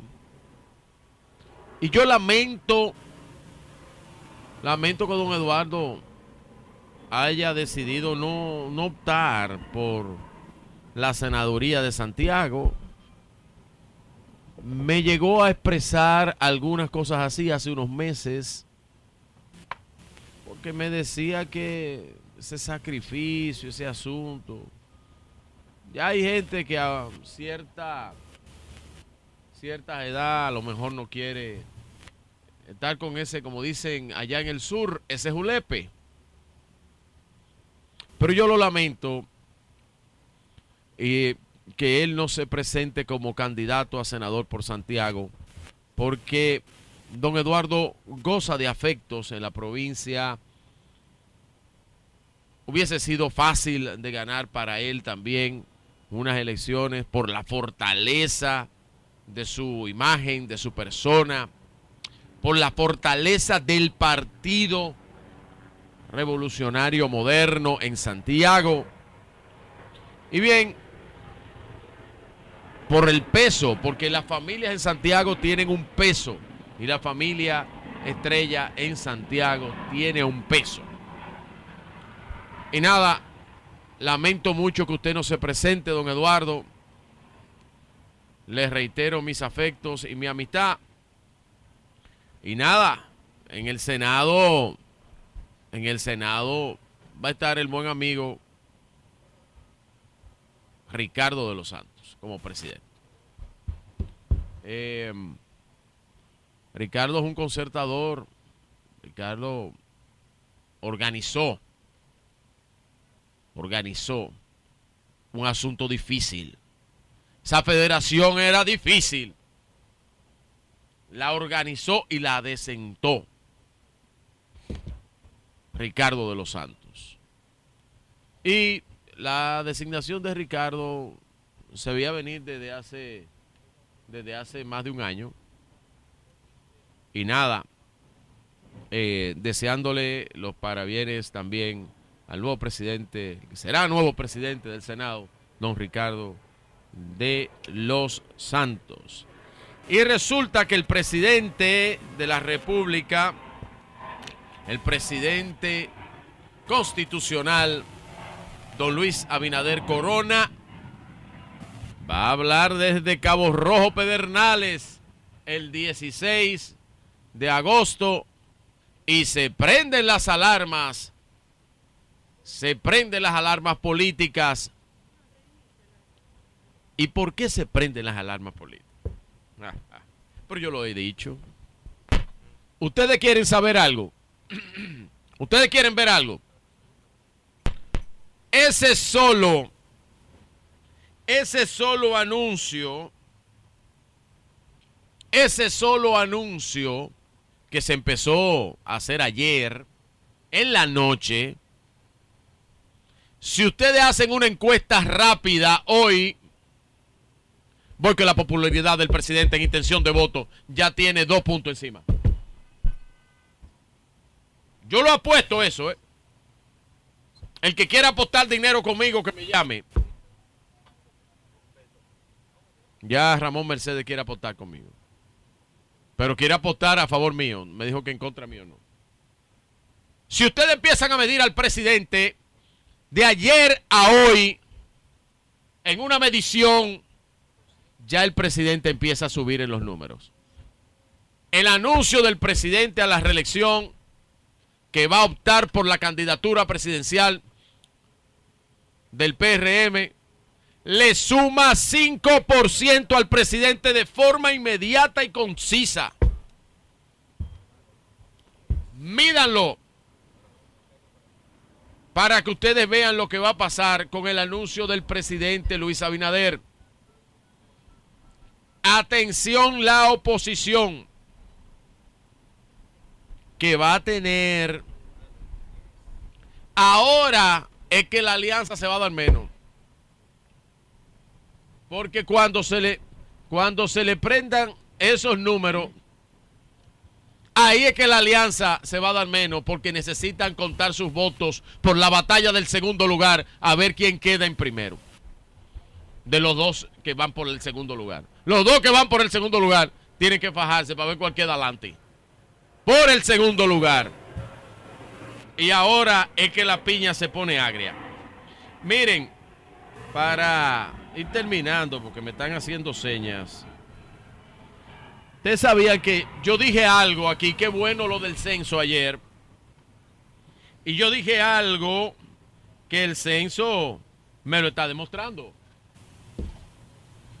Miren, el 56% de la población vive en cinco provincias del país. Adivinen cuáles son las provincias. O Santo Domingo, Santiago y Distrito Nacional. ¿Sabe qué quiere decir eso? ¿Se recuerdan? Se recuerdan lo que le dije yo con respecto a que la alianza, el problema más grande que tenía eran los lugares donde había votos. Ahí está.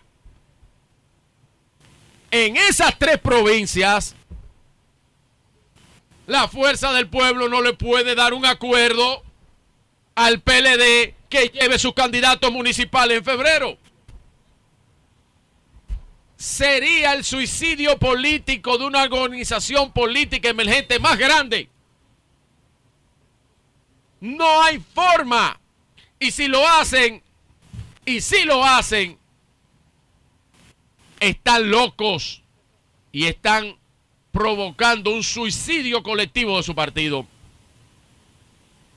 Esas tres provincias que yo menciono, luego seguida por San Cristóbal y la Alta Gracia. Y yo digo que si en el Distrito Nacional la fuerza del pueblo apoya a Domingo Contreras. Esos votos van para el PLD porque es una marca fuerte. Si apoyan a Luis Alberto en Santo Domingo Este, esos votos que van para el PLD, el PLD se lo chupa porque es una marca fuerte. Y si apoyan en Santiago a Víctor Fadul, el PLD se lo chupa que es una masa fuerte. Y eso es más del 35% del voto electoral de la República Dominicana. Es imposible hacer eso si la fuerza del pueblo en la batalla por el segundo lugar, quiere obtener el segundo lugar. Si no lo, si no lo quiere obtener y se quiere suicidar y tirarse por el atolladero, pues ahí pueden hacerlo. Miren, interesante los datos, hay, hay, otros datos interesantes que voy a estar analizando porque esto del censo es una es una, es una, un arma inclusive de conocimiento porque tiene mucho dato y con ese dato se trabaja todo. Ahora es que se van a entender las generaciones que no entienden en para qué sirven los censos. Y los que hablaban de que los censos, y el amigo José, La Luz, un saludo José, que decía que el censo no servía para nada. Los datos de los censos son los que permiten, inclusive, no solamente para la parte electoral, política, desarrollo de poblaciones, ciudades, eh, personas, económica, también los programas sociales, la natalidad. Bueno, es una serie de cosas que permiten los censos que no vamos a discutirla porque voy a estudiar a profundidad el documento del censo.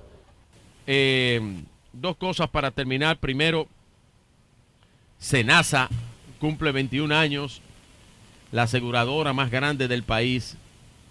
Y la verdad que en estos tres años, en la administración del doctor Chago Jacín, Santiago Jacín, se ha sentido la diferencia con más de 3 millones de afiliados. Eh, inclusive la oportunidad que le han dado a la diáspora, a los dominicanos en el exterior, de tener su seguro en la República Dominicana. Un abrazo y felicidades al Senasa en estos, en estos más, más ya de 21 años, corriendo para los 22. Algo que a mí me llamó mucho la atención y es que el MIBET, Carlos Bonilla, don Julio, no para Carlos Bonilla. La inauguración del hospital Doctor Mario Tolentino Dip, eso es en Santo Domingo Norte. Ahí, esa obra estuvo paralizada casi 10 años.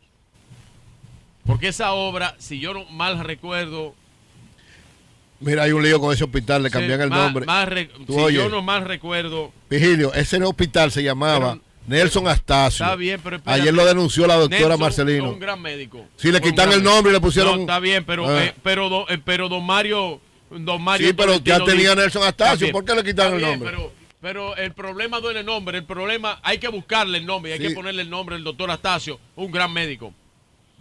Pero el doctor Mario Tolentino Dip, otro gran. Eso es verdad, pero médico. otro hospital que Y otro servicio más que tiene, otro hospital más que cuenta. ¿Y por qué no buscaron otro hospital para ah, a, claro. a Mario Tolentino? No, pero, pero Eh, no quiero, estoy de acuerdo, ¿por Julio, qué? yo- pero yo ¿Por no quiero, ¿Eh? yo no quiero desvir- desvirtuar eh, la felicitación que estoy haciendo, porque la verdad es que tuvo 10 años parada esa obra, el MIBET la está entregando en tres años, ya la entregó, y ese hospital, el doctor Mario Tolentino Dip, una inversión de 2.800 millones de pesos, obra iniciada en el 2010, eh, ahí en la, en, la, en la ciudad de la salud, ¿qué se llama? ¿verdad? Sí, Ciudad de la Salud. Sanitaria. Que también le cambian el nombre a la Ciudad de la Salud. Ejecutada en Otro un- lío, oye, Virgilio, otro lío se llamaba. Ejecutada en un 78%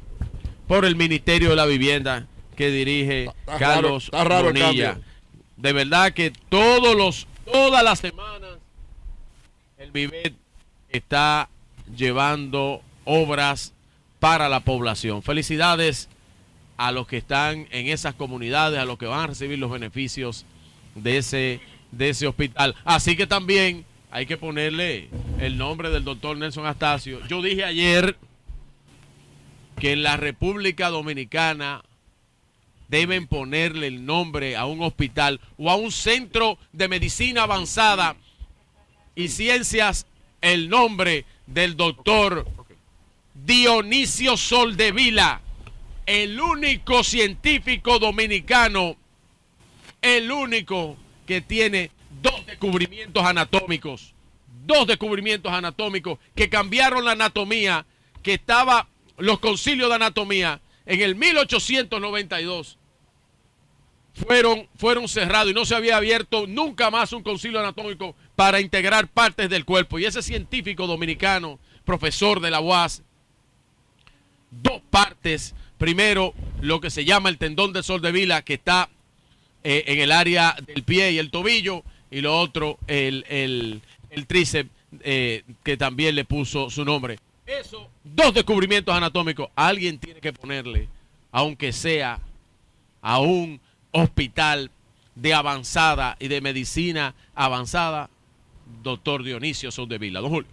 Bueno, estos datos, estos datos que me envía aquí Víctor Gómez Casanova, Ay, ¿Qué mandó? ¿Qué mandó? estos datos de los presidentes del Senado que han seguido en el Senado después de haber salido de la presidencia del Senado. Entonces, aquí está eh, Juan eh, Casasnova Garrido, que fue en el 1963. Fa- Rodolfo, familia, familia, familia de, de- de Víctor. ¿no? Debe serlo. eh, bueno, Víctor es Casanova, este es Casasnova. Ah, Sí, Casas eh, no, no, no son Este familia, es no. Casasnova Rodríguez. Este fue el que designó a Camaño como presidente, eh, como presidente De la República. El- el- entonces, que porque él era el presidente del Senado, Juan Casasnova Garrido. Eh, Rodolfo Valdés Santana, eh, que fue... eh, Casasnova Garrido fue en 1963. Rodolfo Valdés Santana fue en 1967. Miguel Ángel Luna Morales en 1968. Siguieron en el Senado después de haber sido presidente. Adriano Uribe Silva Nano, eh, de San Cristóbal, ¿En qué año? en 1978.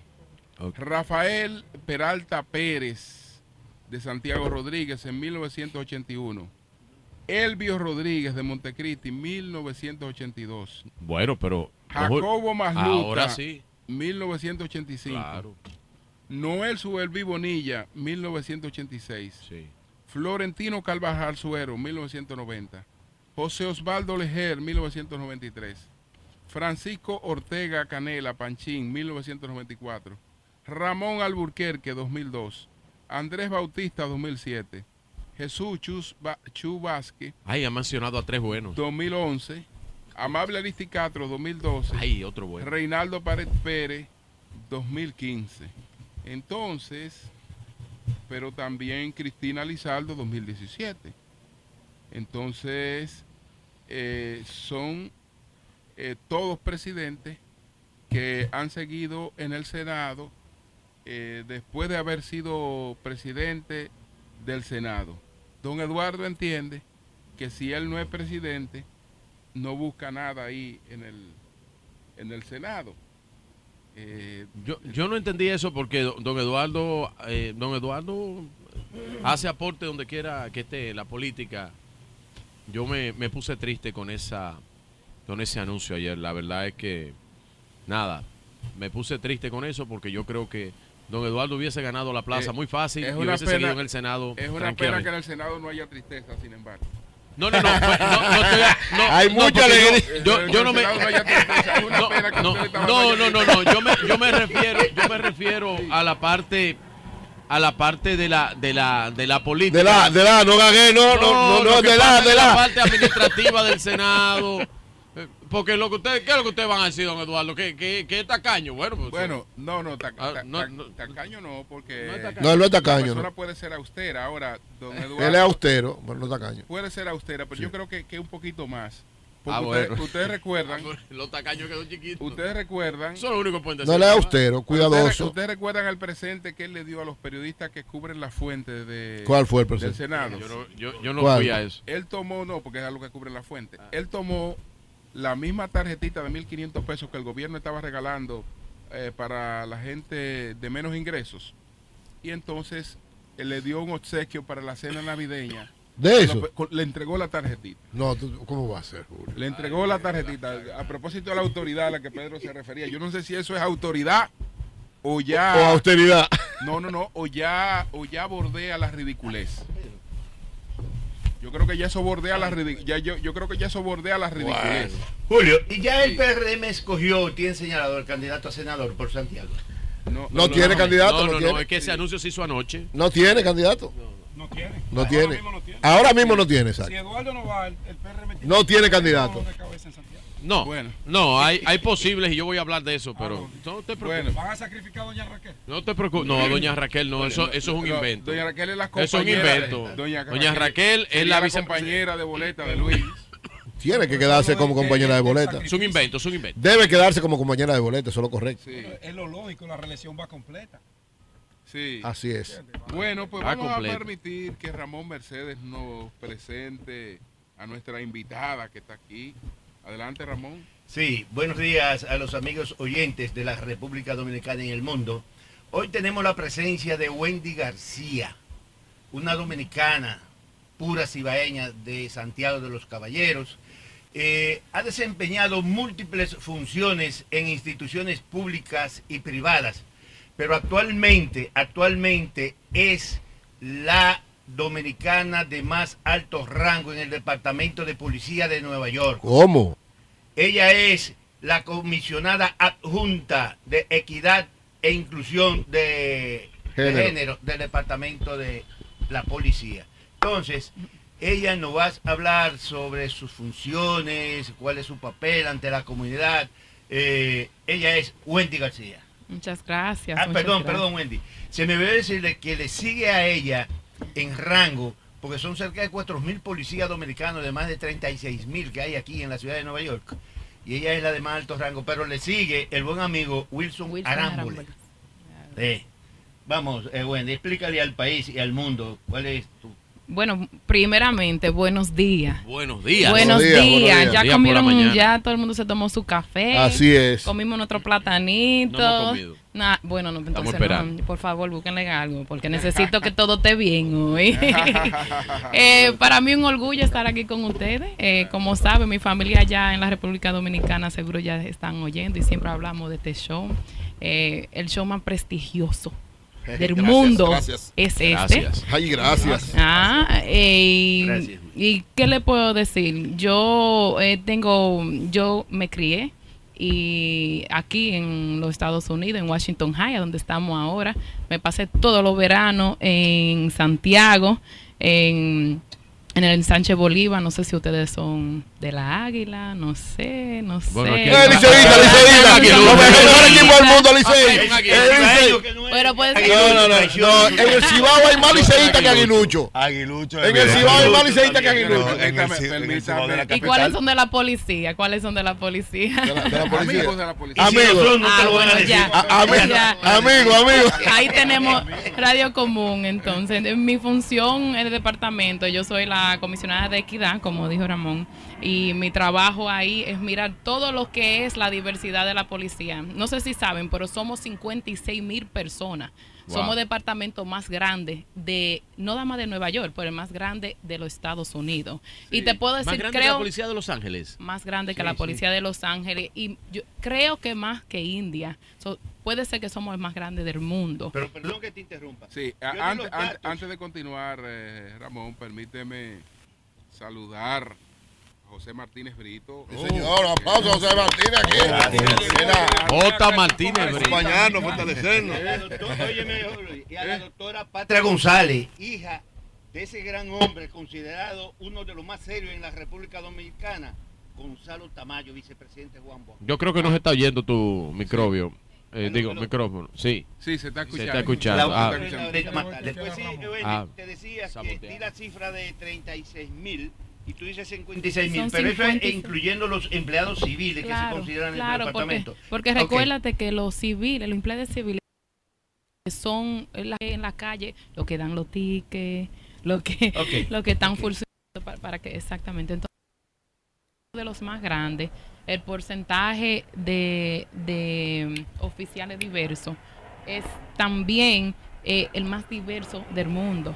Nosotros estamos viendo casi 14 mil hispanos. Ah, ok. Ah, ok. Cuando estamos hablando de, de diverso, estamos hablando de nacionalidades, Sí, estamos hablando también de género y Claro. de más allá de género también. Claro, estamos hablando de etnidad, nacionalidad. Nosotros tenemos, como dije, ca- 14 mil hispanos. Preferencias Y- sexuales, ¿no verdad? Sí, preferencias sexuales. Y, y el porcentaje, el porcentaje más Sí. alto de hispanos son los dominicanos. Entonces, por eso que esta semana es tan importante, porque ustedes van a el día de la parada el domingo, que incluso va a Sí. estar el presidente. Sí. Sí. El porcentaje más El alto único de presidente que ha ido a- el a una- único el presidente, sí. Sí, sí, el único presidente de la Eh, República que Dominicana que ha ido. yo no sé si lo- A- Aquí pueden, aquí pueden, Ah, bueno, pueden hablar de política. A lo mejor está homologando Sí. eh, Sí. posiciones, rank. Aquí, a- aquí, aquí, el único presidente que ha venido a un desfile, pueden decirlo. Digo, eso es verdad, ¿eh? Pueden decirlo. Hay que No, decirlo. es verdad, es Eh. Vigilio, eso es verdad, hay que decirlo. Eso es verdad. adelante. Decirlo, gracias. Eso es verdad. Y, y para nosotros este año es muy importante, especia- especialmente el Departamento de Policía, porque no da más estamos haciendo historia siendo dominicanos, tenemos a Rambo, también nosotros le decimos Rambo, a Wilson A- Rambo. a Rambo. nosotros le Wilson decimos Rambo. Arámboles. Pero Rambo. también este Un año verdugo. Tú- tenemos el primer comisionado que se llama comisionado Cabán, que es hispano. Eso nunca en los 177 años de Departamento de Policía nunca ha visto un hispano y es la primera vez. Entonces hicimos historia este mes. El Departamento de Policía está en revolución, como quien dice, porque te digo que cuando uno entra a la, a la reunión ejecutiva y tenemos que pensar cómo bajamos el crimen, cómo mantenemos la ciudad con mucha seguridad, una de las cosas que tenemos que hacer es pensar en la comunidad. Y es la primera vez que tenemos un departamento que se ve exactamente como la comunidad, que, que entiende, que entiende el dominicano cuando está jugando dominó y tratando de, más está hablando alto, no nada está pasando. Él ganó el juego, déjenlo tranquilo, ¿entiendes? Entonces son cosas que culturalmente cuando tú tienes eh, un departamento que reflexiona la comunidad, la seguridad, la gente, la persona se siente más seguro con el policía. Claro que Bueno, sí. Uno Sí. siente la percepción de que la ciudad de Nueva York ha experimentado un alza en los índices de, cri- de criminalidad y de la inseguridad. Tú que estás en el día a día en las calles, ¿es así? ¿Cuáles han sido los elementos? Si es el tema de la inmigración, si es el tema de unos modelos de movilidad eh, que han sido importados desde República Dominicana como las motocicletas. ¿Cuál es la situación real ahora en la ciudad de Nueva York con el tema de la seguridad? Y es verdad que hay gente? 70 aquí. Sí, trajeron C70 a los dominicanos. ¿Cómo va a ser? Motores Bueno, C70. vamos a escuchar a Wendy, señores. Vamos a escuchar a Wendy. ¿Cuál es la realidad? ahora?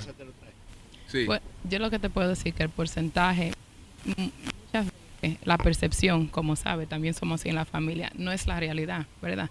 Cuando, cuando tú ves cómo está el crimen hace dos, tres, cuatro años, el porcentaje más bajo que tenemos del crimen es Más ahora. alto, Wendy, por- El por- porque la, la brisa nos afecta. Ah, ok. Yo sí. creo que el mío está un poquito... Sí, está bien. Ok.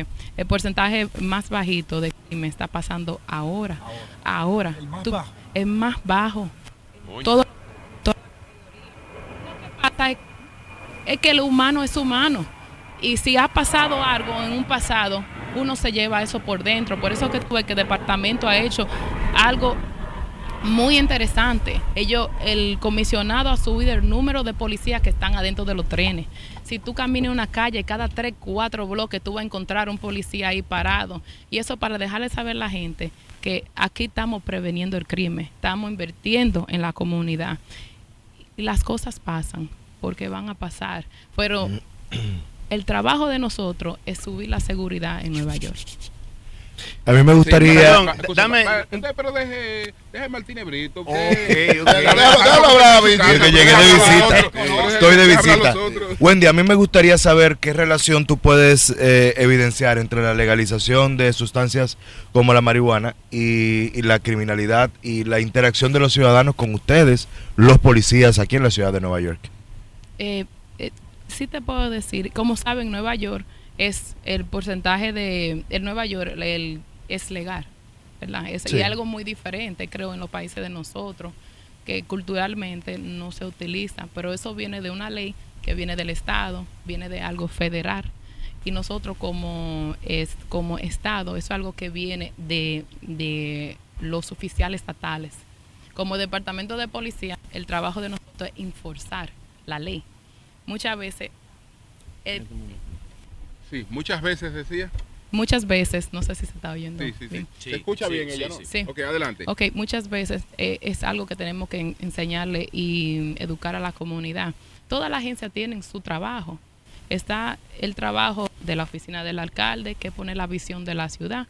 Están los oficiales electos, que el trabajo de ellos es entregar la ley. El departamento de policía, nosotros lo que hacemos es enforzamos. O si hay una ley que se introduce, nosotros enforzamos, depende de cómo la comunidad vota para esa ley. Bien. Ahora sí. Bueno, eh, Wendy tiene su despacho que viene siendo el Palacio de la Policía.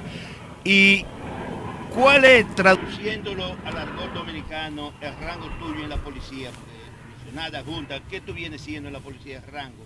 ¿Y cuál es el mayor trabajo donde ustedes hacen mayor énfasis dentro de tus funciones ante la comunidad?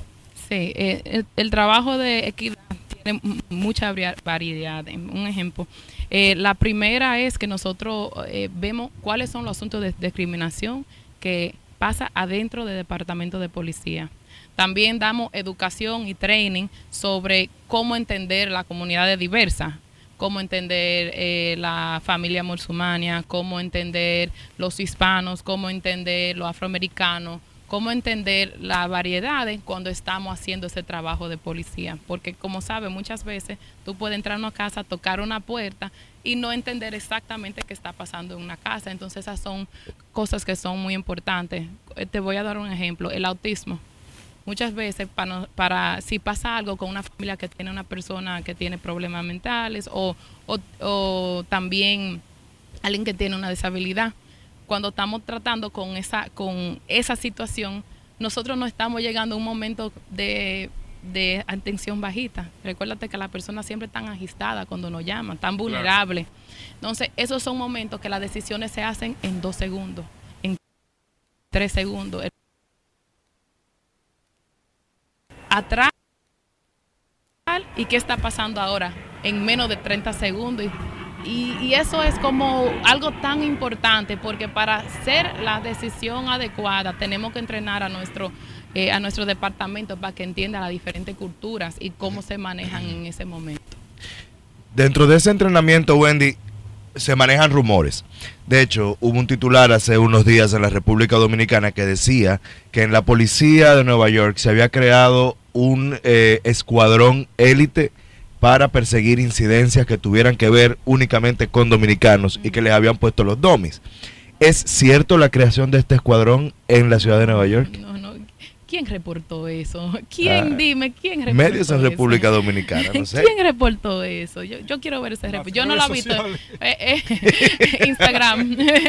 no, me gustaría, no lo he visto el reporte para decirte la verdad. Tengo que verlo para ver exactamente qué dice. Eh, yo sí te puedo decir que el, el trabajo de nosotros en mi oficina es asegurarnos que no haga discriminación, que estamos diversificando lo- lo- los rangos, entendiendo que el departamento tiene que verse como la comunidad y parte de esa comunidad es la comunidad dominicana. Eso significa que cuando estamos subiendo los policías en los rangos, si son eh, policías, lieutenants, capitanes, hasta, que lleguen a comisionados, tenemos que mirar cómo seguimos subiéndolo, ahí, pero también entrenándolo para que, para, que tengan una buena, un buen entendimiento de la comunidad que servimos.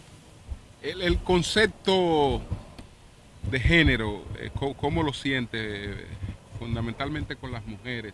¿Tú crees que están en un espacio donde se le trata con, con- con igualdad, con, con respeto? ¿Y qué porcentaje de mujeres hay en su Vamos a ver esta también? mesa primeramente. No, no, ¿Cuántas una mujeres sola somos? mujer. Ya lo dijo todo. Pero, ¿Cuántas mujeres somos en esta mesa? ¿cuántas, polic- cuántas mujeres policías hay en...? Sí. No, eh, nosotros, mira, como te digo, si tú miras, tengo que darte como la versión de los Estados Unidos para después enfocarte Ok, en. Nueva York, Sí. porque es que todo es relativo. En los Estados Unidos nosotros tenemos el departamento de policía, 20% son mujeres que son uniformes, que son policías. O sea, El 20%. 50% son, son eh, Auxiliares. auxiliares. Tenemos más mujeres que otros departamentos en el mundo. ¿Cuánto Nueva York? La En. Nueva York es el 20%, De, 20%. el- de 36 mil personas. De 36 mil, ok. Ese número es más alto que Los Ángeles, que Chicago, que Detroit.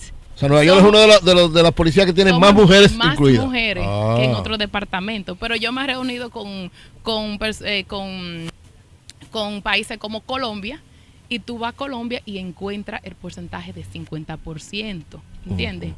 Todo es relativo. Para, para los Estados Unidos nosotros tenemos un porcentaje alto de mujeres. Ahora, significa que tenemos eh, una multitud de mujeres en todos los rangos, no. Es algo que estamos trabajando. E incluso en el último año, el departamento mío, nosotros comenzamos un instituto que se llama el Instituto de Mujer. Y ese instituto tenemos 100 mujeres que cogemos todos los años y la preparamos para ser capitanes, la preparamos para ser eh, lieutenants, la preparamos para subir los rangos, que incluso hay tres mujeres que eran par- que son parte del instituto que se hicieron capitán este año. Ahí estaba Gloria Lee, estaba Jessica Rivera, que también es capitán, estaba Capitán Sor, que ella es la capitán aquí de las 50. Y estamos haciendo eh, cosas proactivas, porque sabemos que la mujer tiene otro nivel de responsabilidad en las casas que, Wendy, tienen, que no tienen Yo hombres. tengo una sobrina que vive aquí en Nueva York, Dana Cabral, que Dana es Cabral. policía Oh, aquí en sí. Nueva York. Sí. Ah, no, me tiene que la que-. No, no estoy pidiendo que la hacienda, pero trátenla bien. ¿En qué precinto? ¿En qué precinto? Dana Cabral, un saludo especial para Dana. Ah, para que vean, tengo una mujer, una sobrina policía en Nueva York. Eh, Wendy, el personal bajo tu responsabilidad, ¿a cuánto asciende? ¿Y cuál es tu rango eh, dentro de la policía para que lo interpreten? Capitán, mayor, coronel, etcétera. Todos, todos, todos. Tengo todo. Policía, capitanes, tengo El lieutenants. rango tuyo, el ¿a rango tuyo, ¿A tuyo. coronel, a general o a qué? Eh, yo reporto directamente al comisionado de la policía. Yo, es más alto rango. Una jefa. La verduga. La dominicana de más alto rango y le sigue Arámbole, que es el director de departamento donde tuman puertas los helicópteros, donde van con... con Yo y somos bien Los amigos. Rambos, los Rambos. Ay, así es que le digo. Los Rambo. Nosotros le decimos Rambo. Wendy, ¿y Los tiempo Rambo. tienes ya Amigo. como policía aquí en la ciudad de Nueva York? Yo Carrera, tengo- ¿De cuándo data?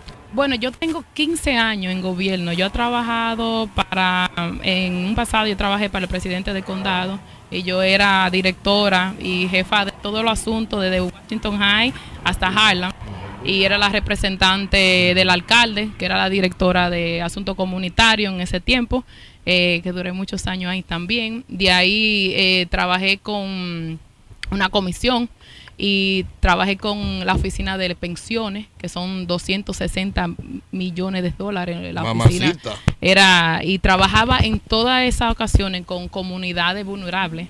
El trabajo mío era equidad. Y me llamaron para la policía y me preguntaron que si podía coger el puesto de equidad en el departamento de policía hace casi un año y medio. Qué bueno. Déjame mandarle Sí. saludos a antes de, de pedirnos. Sí. Quisiéramos enviarle saludo especial a la arquitecta María Rojas, su cuñada, y al detective Dorsey, que es que tiene asignado para arriba y para abajo la. Ah, detective, ahí. Bueno, Yo tengo pues, mi cuñada aquí conmigo hoy, que Ah. ella es la que me apoya siempre para todo y me dice si lo hice bien, si hablé mal, qué pasó. No es policía. Ella no es policía, ella es Bu- arquitecta. Wendy, una pregunta. ¿Tú puedes coger a alguien preso si hace algo aquí? no? Puedo, puedo dar un delegado. Eh, Vigilio, cuídate. No. muy bien. Yo me porto bien. en- Pórtense en, mi- bien. en mi segunda ciudad, Nueva York. bueno, pues muchas gracias. Gracias, Wendy. Muchas gracias a gracias a ustedes, un Wendy orgullo. García. Un orgullo dominicano aquí. Comisionada Junta de Equidad e Inclusión del Departamento de Policía de Nueva York. El rango más alto, Ey. tal y como dice Ramón Mercedes. Que tenemos una entrevista pendiente para dar mayores detalles a la comunidad. Perfecto. Ok, ok. Bueno, Martínez Brito, danos tu panorámica, cómo estás observando la cosa y viste que don Eduardo se incomodó con el presidente porque no, No le, va. no, le, no le regalaron otro año. Usted ha dicho dos veces que como doy. Y yo, Eduardo, no, yo no lo he visto. No, No, ni yo no, tampoco. eh. No es que está tan alegre, pero tampoco. No, No, lean, no, lean- no, pasó. no, lean que- entre líneas para que ustedes vean si él no está Vamos a incómodo.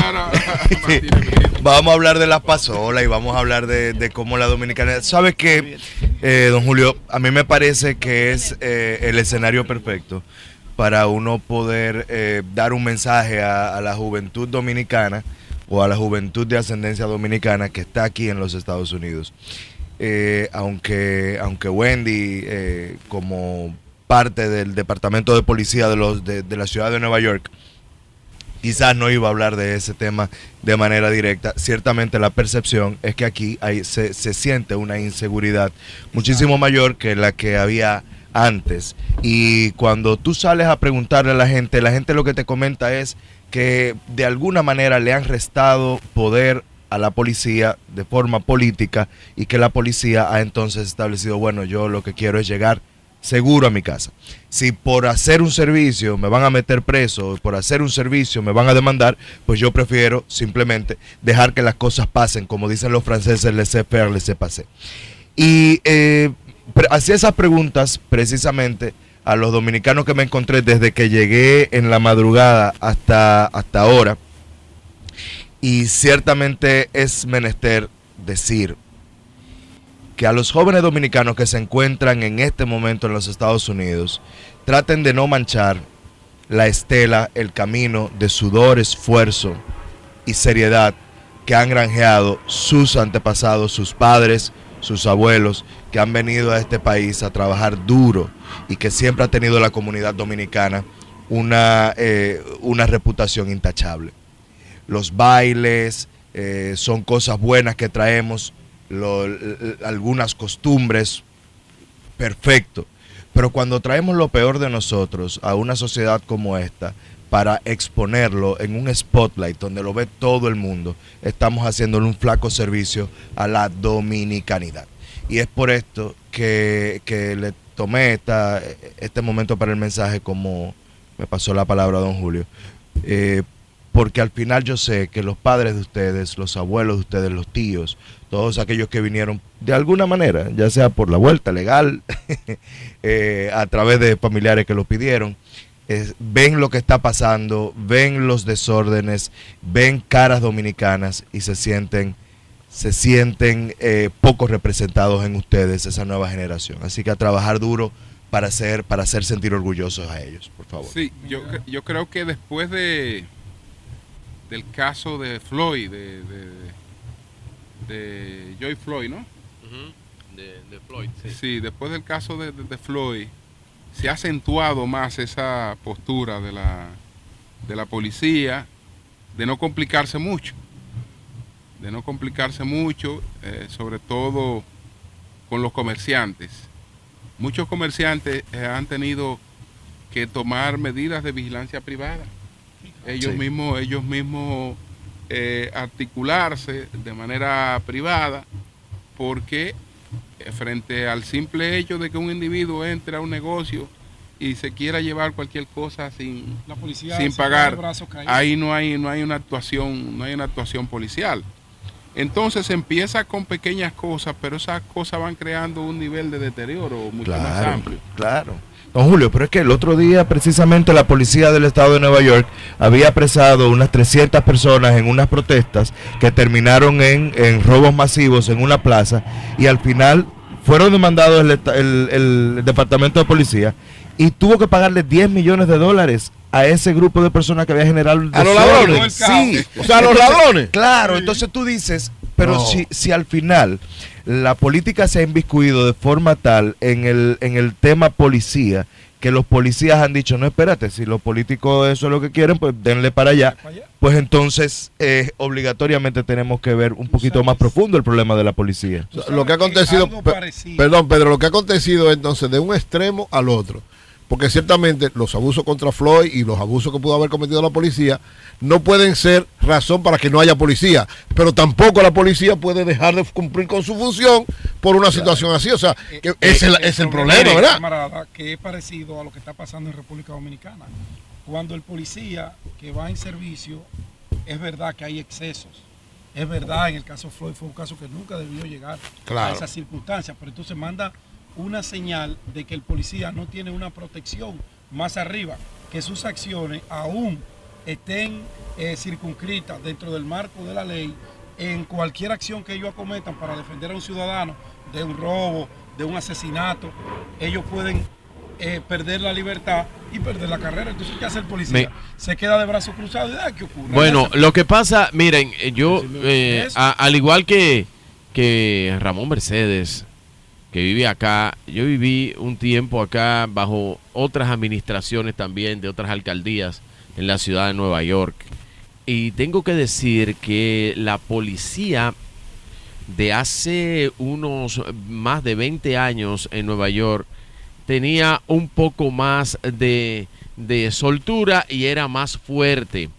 De hecho, aquí la policía, yo llegué eh, a, a ver cómo eh, ponían multas, tickets inclusive por, por pasar los semáforos en las pasos a cebra.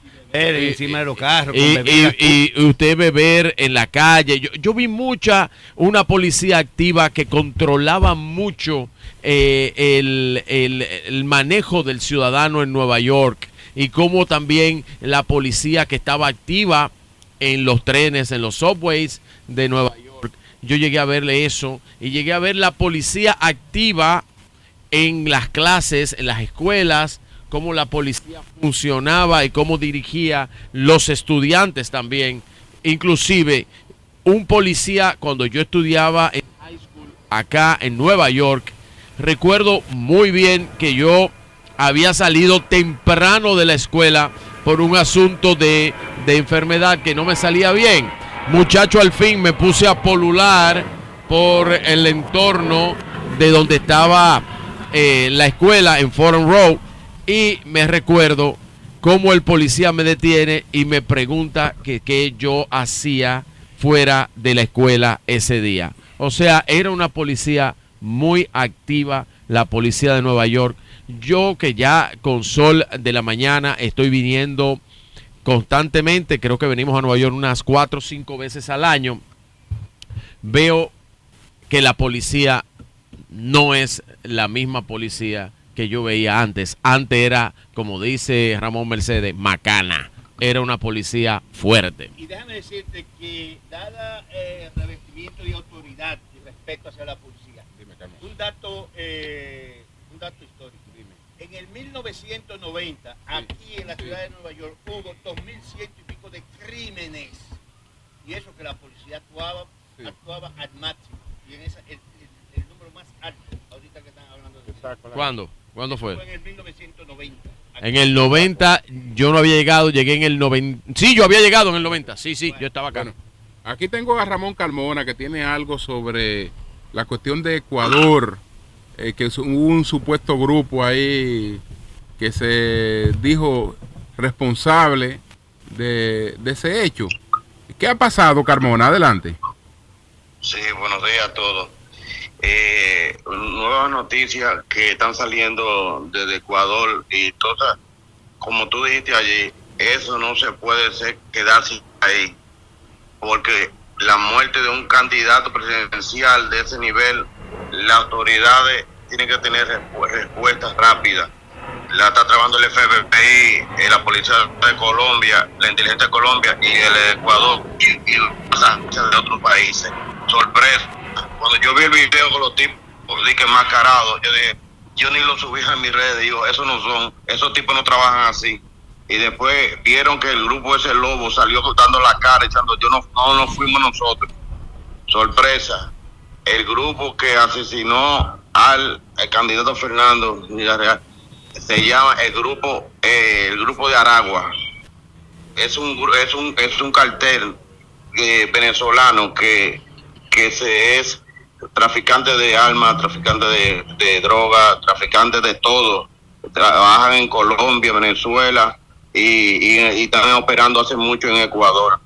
Eh, ojo, los seis colombianos que, que agarraron, eh, en los celulares hay conversaciones con políticos ecuatorianos que la autoridad en su momento lo van a decir porque el presidente eh, de lado no se quiere tirarse muerto arriba. ¿Entiendes? Porque lo- eh, eh, todos miran para allá y o los, miran para y- otro. y los colombianos, los colombianos entonces fue, habrían sido, estaban vinculados a ese grupo que te refieres, al grupo Aragua. Sí, ese, exactamente. Es que es un grupo muy poderoso en Sudamérica que ha crecido muy rápido y las autoridades nacieron en el estado de Aragua, en Venezuela, y, es un grupo muy poderoso, eh, eh, Julio. Eh, vamos a ver, eh, la, el FBI está llegando este fin de semana a Ecuador, pero ya las autoridades colombianas están dando más, que son lo más eh, el- tú sabes que ellos han pasado por todo estos procesos desde Pablo Escobar y son los que están dando más informaciones sobre este grupo y sobre todo la trama sobre el candidato Fernando Villarreal. Eh, Carmona, ¿qué tú sabes del caso ese de Belader, del señor este apodado McCain, que eh, lo iba a ser apresado en, en se tiró de una tercera planta, llegó a Jimaní, se internó, fue Santo Domingo, lo apresó aquí la Fuerza Armada y se le entregó a Haití. Hay huelga en, el, en Belader. ¿Qué tú sabes de ese señor? Eh, no, no tengo muchos datos de él, pero yo te puedo averiguar porque no me gusta opinar un asunto que no tengo eh, muchos datos. Sé lo que tú estás hablando, pero él, él es un poderoso de eh, haitiano que, que por eso bien protegido en, en Haití. Se tiró de una tercera planta Sí, sí, no, el hombre es un león. y se fracturó una pierna. Eh, él pensaba que era Superman y le da no lo, lo traicionó. Bueno, bueno. Cuídense ahí. La, la edad o la altura. Pero no importa. Le- Eh, Carmona. Le, le pasó, Carmona, ya hubo- cerró Carmona. Hubo, hubo un, un amigo allá en, en Sí. Santo Domingo. Sí. Él se tuvo que tirar también, de- pero fue como de una tercera, ha sido de una ¿Y segunda. por qué se tiró, don Julio? Porque él estaba en un sitio, en un hotel, Sí. llegó la esposa Anda, el diablo. tocando, tocando la puerta de la habitación. tocando, ella llegó y tocando la puerta de la habitación. Entonces él se tiró por el balcón. Se mató. Hay un, No, gene- está bien. hay un, un- un general retirado, amigo de nosotros, que, que le pasó lo mismo. Sí. Le pasó lo mismo. Ay, El chofer lo vendió. Ah, Ay, sí, el hombre tuvo que bajar con soga por la parte de atrás. Suerte que era guardia. Ay, pero ustedes no guardan, no guardan la forma. No, Señores, Suerte- ah, suerte no, va- que el hombre- no, vamos a la pausa, no vamos a la pausa, dice Denisa, Pero- pero, don Julio, don Julio, sí. hay que recordar dónde estamos, que estamos en el Radio Hotel, donde está Jalao, Nueva York, en el 2420 de Amsterdam Avenue, entre la 181, la 180 y el After Party que tiene eh, Jalao de- desde las 3 de la tarde. El domingo. El el domingo, una parrillada all you can eat por 45 De dólares. la parada Así que pa' ya acá. Después del desfile, a las 3 de la tarde empieza jalao. Después del el desfile after pa' acá. party, El after party del parade, que vamos a estar allá los dominicanos. Y va a estar el presidente de la República, Luis Abinader. Bueno, cambio fuera. Bueno, señores, estamos con la doctora Patria González, una distinguida dermatólogo dominicana que tiene sus clínicas aquí en Nueva York. Adelante, Ramón. Sí, así mismo, como tú bien dices, Julio, este, ella presta, ha venido prestando servicios por más de 30 años. Que calculado esos años en cuanto a los servicios son decenas de miles y quizás cientos de miles, no solamente de dominicanos, sino de otras etnias que ella ha puesto en, en práctica sus conocimientos profesionales. Eh, además, es hija de este gran hombre en la República Dominicana que podríamos llamarlo eh, histórico, eh, Gonzalo Tamayo, que fue vicepresidente de Juan Bosch. Y Gonzalo Tamayo ha sido uno de los hombres considerados más serios de la República Dominicana, que las presentes generaciones, tanto políticas como la juventud, deben conocer para que emulen su ejemplo. Ella es la doctora Patria González. Y la primera pregunta es, doctora, eh, ¿cómo usted define su, su, su trato hacia la comunidad dominicana dentro de la profesión de dermatóloga? ¿Y cuál ha sido el mayor énfasis que usted ha hecho para tratarlo? Eh, gracias por esta presentación. Estoy muy orgullosa de ser dominicana y siempre he defendido la do- dominicanidad. Aunque hice mi especialidad en Nueva Jersey, en una universidad, la UNDNJ, que es la Universidad de Newark, eh, preferí venir al territorio dominicano para trabajar. No, me ofrecieron trabajo de inmediato allá. Dije, no, yo prefiero trabajar, trabajar con nuestra comunidad y este, eh, estuvo bien abierta. eh, inicialmente trabajé con unos eh, árabes eh, un año, Shahin, pero dije al año, no, yo me voy sola. Y, y obviamente la comunidad me, me acogió como dominicana y nosotros nos hemos llevado, todos estos 33 años ejercidos han sido fructuosos. La estética en República Dominicana, y no es ajeno al mundo, ha ido experimentando unos avances muy visibles. La gente se preocupa más por el tema no solamente de la belleza, sino de la imagen, cómo se proyecta la imagen hacia afuera. En República Dominicana hay un sinnúmero de, de- de centros, desde clínicas con dermatólogos profesionales que a través de la analítica determinan un problema de la piel, así como también muchas personas que hacen un cursito de estética y van a inyectarle la cara a la gente. Aquí en Nueva York, ¿cómo se maneja esto? ¿Cómo se regula? ¿Y cuál es el impacto y la participación de los dominicanos, de los inmigrantes, con el tema del cuidado de la piel?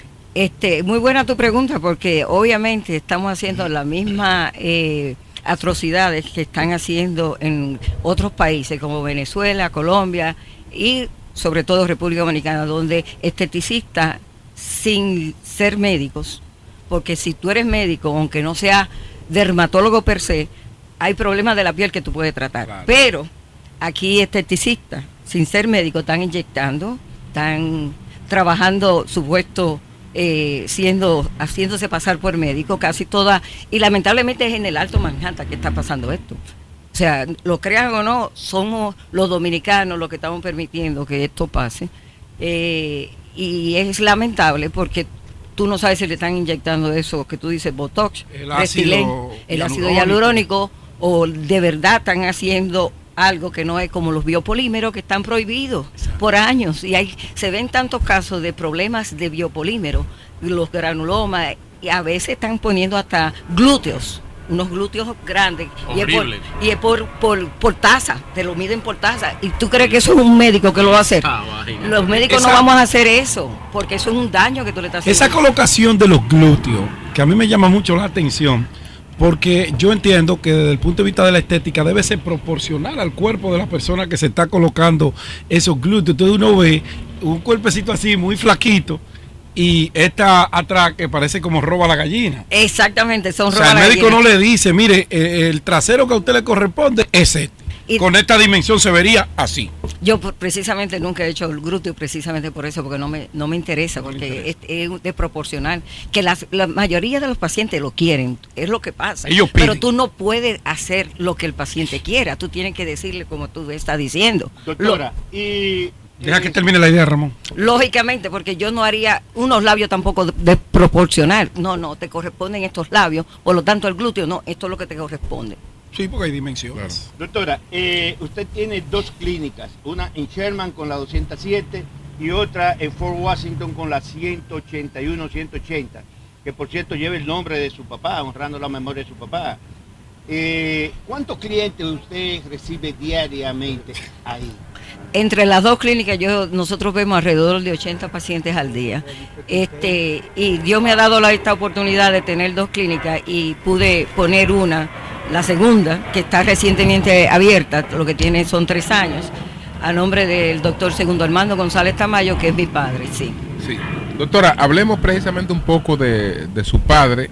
Fue el vicepresidente de las primeras elecciones, el vicepresidente de Juan Bosch, el doctor segundo Armando González Sí, eh, Tamayo, sí, que Oh, fue sí. el, el vicepresidente de, del profesor, del presidente Bosch. Buen dato histórico. ¿Hay alguna biografía? Hablemos un poco de él, por favor. Perfe- eh, muchas gracias por eso, sí, que de eso es que quería hablar precisamente. Es el vicepresidente a los 33 años del primer gobierno democrático que hubo en la República Así Dominicana, que eso también hay que saberlo distinguir.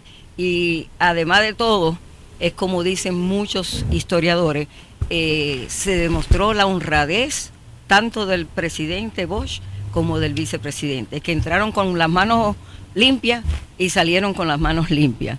Este, papi nace, eh, eh, lamentablemente, en 1933 y fue, este, vino de Puerto Plata, pero de un campo que se llama Guananico, que eso es una sola calle. A los 15 años va a la capital, se aloja en la maternidad de nuestra Altagracia, ahí en la capital, como ayudante, porque quería ser médico.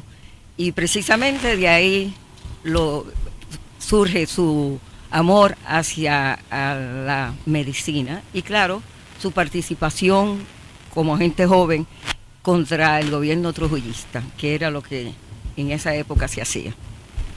Eh, doctora, yo, yo voy más eh, y mi pregunta va orientada a las afecciones eh, de la piel en los Estados Unidos. Afecciones hasta hace unos años, creo que la psoriasis era una de las afecciones más recurrentes, esa, esa dermatitis que es la psoriasis hereditaria. Y le pregunto, ¿algún tratamiento nuevo para la psoriasis? ¿Se siguen utilizando las proteínas que se utilizaban para que bajaban las defensas, inclusive que eran una serie de inyecciones? ¿Cómo, ¿Cómo está ese tratamiento y esa afección en los Estados Unidos? Se están utilizando hasta tratamientos de ultravioleta donde te ponen en una cámara para coger fototerapia, pero sí se siguen utilizando las inyecciones que bajan la defensa porque precisamente la psoriasis es un problema de tu inmunológico. Inmunológico. Entonces tenemos que bajar la defensa, pero existen incluso hoy en día ya que hacen menos efectos secundarios. Cada vez lo estamos eh, se están llegando a mejor curación o tratado. No es curar, es controlar que no salgan las plagas. Sí, doctora, pero también ya se han dejado de utilizar eh, los corticoides o siguen utilizándose Para todo el, eh, eh, los corticoides tópicos, ¿no? siempre estamos utilizando los corticosteroides. Sí. O sea que no te preocupes que sí, lo seguimos Doctora. utilizando para todo. Para cualquier dermatosis tú lo usas, pero para psoriasis específicamente tú también lo tienes, lo usas. Hay- pacientes que no quieren inyecciones, por lo tanto, ¿qué otra cosa le podemos Muchos dar? pacientes usted ve con esa afección. Doctora, Sí. doctora, ¿y qué pasó, qué pasó con el doctor eh, González Tamayo después de- del? Él no se desilusionó de la política. ¿Qué pasó? Te digo, el día que hubo el golpe de Estado, el presidente Bush lo llama a las 2 de la mañana y dice, eh, Armandito, n- nos van a tumbar, porque ya él se lo había olido. Es más, el presidente el primer día le dice al doctor, sea corto o sea largo el tiempo que vamos a gobernar, tenemos que enseñarle al pueblo dominicano que es la democracia para que quizás algún día puedan defenderla. Son palabras textuales del presidente Bush. Cuando le dice, este, ya tú sabes que tú eres, vas a ser el presidente, y el doctor le contesta, ¿y cuál será mi, mi origen? O sea, tú vas a ser un muñequito de papel de los norteamericanos. Y papi le dice, no, dígale que nos derroquen a los dos. Yo me voy con usted. Que no, eso- en la historia nunca había pasado eso. De Sí. que un vice dejara la presidencia porque le correspondía por un derrocamiento que él no se sentía que podía coger el mando porque los norteamericanos en ese en ese en ese entonces son y eran más potentes que ahora porque los norteamericanos eran ¿Y, ya qué, tú sabes y qué pasa con su vida posterior? entonces, ¿qué pasa? No, de, no, no, no deportaron para el, el, el presidente, el presidente Muñoz Marín. Este, nos acogió en, en, Puer- en Puerto Rico, incluso a, a Magluta también, que también fue deportado. Este, el presidente Bosch y el, presi- y el vicepresidente segundo Armando no nos permiten entrar al país por tres años, ni siquiera los hijos Sí. no nos permitían entrar. Entonces, después de tres años nos permiten de nuevo el retorno a la República Dominicana. Él quiso seguir participando en la política, pero mi mamá le dijo, oye, o de o la política o nosotros. Y son seis, eran seis muchachos, somos seis muchachos. Ah, pero esa, esa fue la, esa fue la situación, Sí, don. Julio. Sí. Entonces se, se fue a, a la vida privada. Eh, sí, sí, eh, participó en su vida médica por 30, eh, tre- 30 años más en la clínica San Aquino, que gracias a Dios este, como cardiólogo ejerció hasta sus últimos días. Y, y jamás le volvieron a ofrecer eh, un- una posición. Siempre les Era ofrecían. extraño que una figura. ¿eh? Siempre le ofrecían, siempre le ofrecían, pero él tenía el concepto de que la política había que ser sucio o corrupto para participar. Y obviamente este, decidió no ser corrupto ni sucio y no aceptó ninguno de los cargos que se le ofreció. En su caso, entonces, ¿cómo usted parte de Estados Unidos y se establece aquí? Oh, lamentablemente me casé. Ah. Se podía decir así, Francis. Porque imagínate. Pero ya estoy divorciada felizmente también. Ah, pero va, las dos cosas. la- Ha disfrutado dos. usted lamentó casarse y ha celebrado divorciarse. Exactamente, y lo Tú sigo ves- celebrando. Tú ves, Eury, tú ves que ya va- están celebrando los divorcios. De que hay que hacer una celebración. Es más fácil. Oye, Eury ¿Eh? dice que no. Los divorcios. Pero princi- quizás le voy a hacer un emplazamiento público, pero dada la dimensión política y personal de su papá, ¿usted no ha pensado, por lo menos aquí en Nueva York, en, el Alto Manhattan, donde se concentra la mayor cantidad de dominicanos en el mundo, exponer a través de seminarios lo que fue la vida y el ejemplo que fue su padre, Tamayo González? Me gustaría muchísimo, por supuesto que sí. incluso estoy haciendo un pequeño resumen o brochure, como tú le llamas, este, porque me gustaría muchísimo. Yo soy la más pequeña, o sea, que yo tenía tres meses cuando el gobierno, o sea, que no soy la más apropiada para hablar de quién fue mi padre quizás, pero soy la única que ha honrado con el nombre de él en una clínica. hemos puesto una clínica en el, en el, en el puente básico de Washington High. Bueno, pues muchas gracias a la doctora Patria, Patria González por acompañarnos aquí en este programa en el día de hoy. Gracias por la invitación. Gracias a usted, doctora. De Radio Hotel. Bueno, una de las grandes figuras de la, de la radio, de la locución dominicana, está con nosotros en estos momentos, don Francis, don Francis Méndez. Bienvenido, Francis. Sí, debemos eh, añadir que eh, Francis es un ícono de la locución, pero aquí también en Estados Unidos, porque trabajó en emisoras que llegaban triestatalmente a los tres principales estados y su programa, su participación era- era escuchada por millones de hispanos entre los tres estados. Pero eh, en el pasado reciente, Francis solicitó al gran soberano eh, por el premio Casandra, solicitó que se premiara a Cuco Baloy por su aporte a la cultura y a la música, y así sucedió. Pero recientemente, junto con Eury Cabral, en el mes de junio, sí, Eury, ven. en el mes de junio eh, se celebró Ah, sí. el premio de Voz de Oro por los 50 años de, de haberse creado el premio al mérito de Acroarte. Sí. Y se lo entregaron Sí, también. sí. Francis, háblamo- háblanos brevemente de tu participación ante los micrófonos, ante la comunidad dominicana, tanto en República Dominicana como aquí en Nueva York. Buenos días, señores. Gracias a por la bonita oportunidad. Como retumba esa voz. Eh, muchísimas gracias. Y señores, felicidades. Ayer precisamente estaba leyendo un artículo que dice El sol se chupó la seda. Eh, escrito por Joseph Cáceres. Ay, papá. Joseph Cáceres. Eh, sí. El, el decano de, lo- de la comunicación. Cada uno de la comunicación son 50 años en periodismo serio en República Dominicana y en la difusión del ayer en su prestigiosa columna decía, el grupo Espaillat y el sol, RCC Media. sí, se chuparon la sed. Eh, Eso salió en el Nacional, ¿verdad? En todas partes, en to- eh, él tiene su propio blog, eh, tiene el Nacional, que es la Uno de los blogs más leídos desde hace tiempo. que nació el día, eh, 3 de junio, de julio del año 1973. Y entonces, desde ahí, desde ese foro, pues yo se comentó eso y yo felicito a ustedes, se chuparon un Claro. campeón. Don, don Francis, Gracias, Francis. ¿desde cuándo usted se establece en Estados Unidos? Yo llegué aquí eh, en un proyecto de migración seria, como dice Alduey Sierra. De migración Eh, seria. En, en el año 1990. En- llegué aquí enamorado porque me enamoré de la mamá de mi hijo Francis y no había condiciones para estar en la República Dominicana, se- apagones de 24 horas en el 90, eh, que continúan. em, y la situación, inclusive con la comida, tú tenías dinero en los bolsillos y no encontraba chuleta, no encontraba esto, no encontraba nada. Una carestía y de, de, de de los bienes de consumo. Entonces decidí venir aquí a Estados Unidos en el año 1990 y aquí estamos en un proyecto de migración serio, porque ya en el 90 dijimos, yo me voy de retirada para Nueva York. Como muchos se van de retirada para allá, yo estoy de retirada aquí porque adoro a esta ciudad hermosa que me acogió con tanto cariño y que me dio tantos éxitos.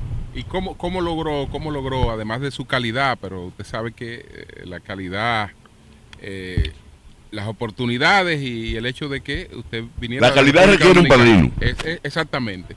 Entonces, ¿cómo, cómo- cómo usted va, eh, bueno, aquí cuando llegué a, a Nueva York, eh, eh, trabajé eh, como locutor en algunos proyectitos, eh, grabando comerciales y esas cosas, porque venía de ganar eh, varios premios micrófono de oro en República Dominicana como voz comercial. Y comencé a hacer ese- esas cosas. Y gracias a Luis Antonio Valera, que un día me acerqué a Univisión 41 porque yo tengo el trabajo de, promotor de discos también y andaban promoviendo un LP de boleros de Anthony Ríos que se llamaba, el disco se llamaba Como Ayer. Y fuimos a llevar a Anthony Ríos a, a Univisión 41 en Secaucus, New Jersey. Y ahí me encontré con Luis Antonio Valera, que me dijo, Francis, yo te necesito, te necesitamos como voz lo- dominicana aquí en la televisión de Nueva York. Vete donde Miriam Coleta, que está en el canal 47, que ella te va a dar, te va a ser voz oficial del canal 47. No se dio porque precisamente el locutor del canal 41 ese mismo día se fue para el 47. Entonces cuando Luis Antonio me llama, ¿cómo te fue con Miriam? Digo yo, no, ¿cómo te fue con- contigo mismo? Porque tú tienes que darme trabajo ahora porque el hombre que tú tenías ahí se fue para donde Miriam. Pero ¿cómo va a ser? Y, no tenemos un locutor aquí, digo yo, averigua. Y averiguo y precisamente Salvador Cruz Humansor se había ido para el canal 47 y entonces Luis Antonio Valera me da la oportunidad en el canal 41 donde fui eh, la voz oficial por muchos años del canal 41.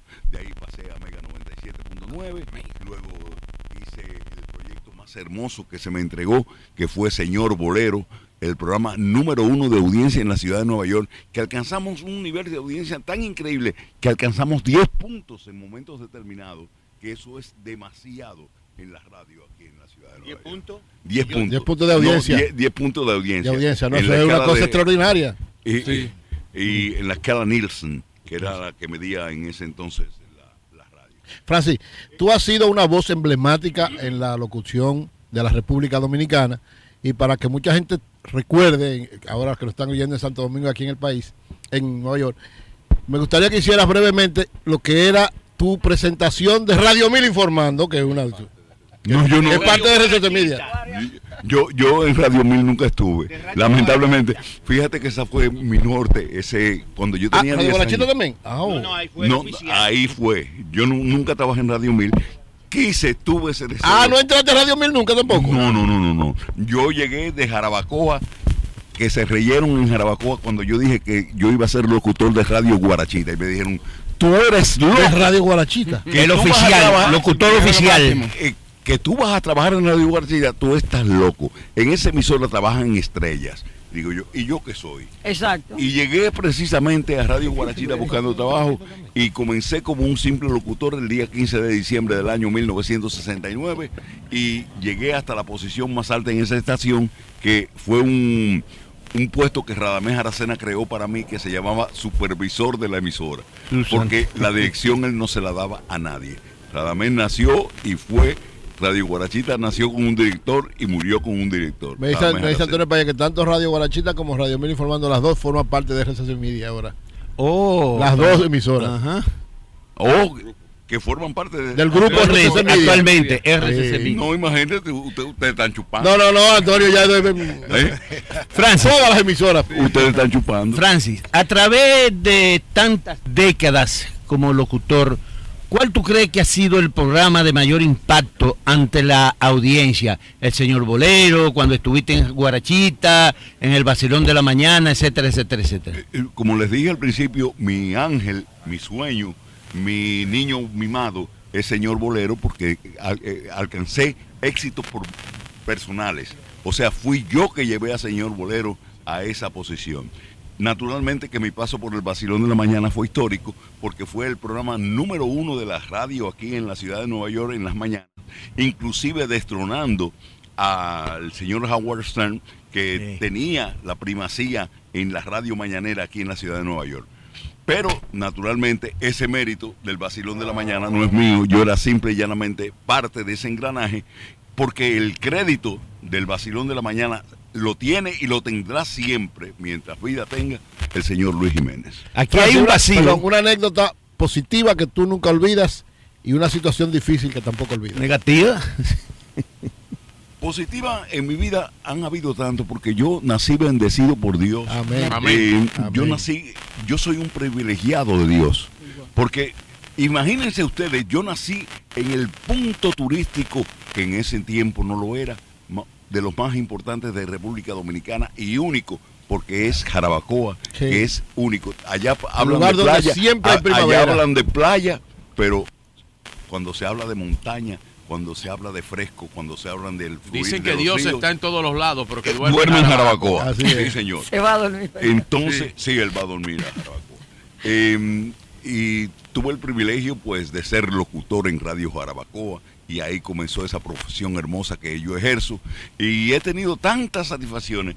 Pero uno de los momentos más hermosos que yo he tenido fue cuando la Asociación de Cronistas de Espectáculos de aquí de la Nueva ciudad York. de Nueva York, la ACE, me eligió por siempre como estrella de la radio en la ciudad de Nueva York. Wow. Y Tremendo. dicen, "Na- más nunca tú vas a tener una nominación porque este premio es permanente. Wow. Premio a la excelencia de la radio. Me lo es una satisfacción grande porque en ese momento la ACE estaba en la cúspide de su trayectoria.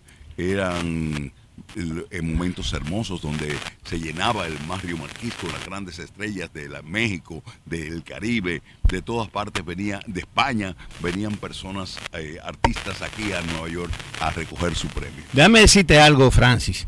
Es de conocimiento que aquí en Nueva York hay un vacío musical para la persona de la tercera edad.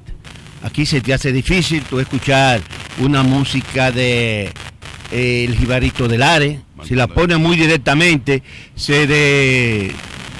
de Olimpo Alde- Cárdenas. Aldemar Dutra, al de Olimpo Cárdenas, etcétera, etcétera, Gilberto etcétera. Monroy. Sí, sí, sí.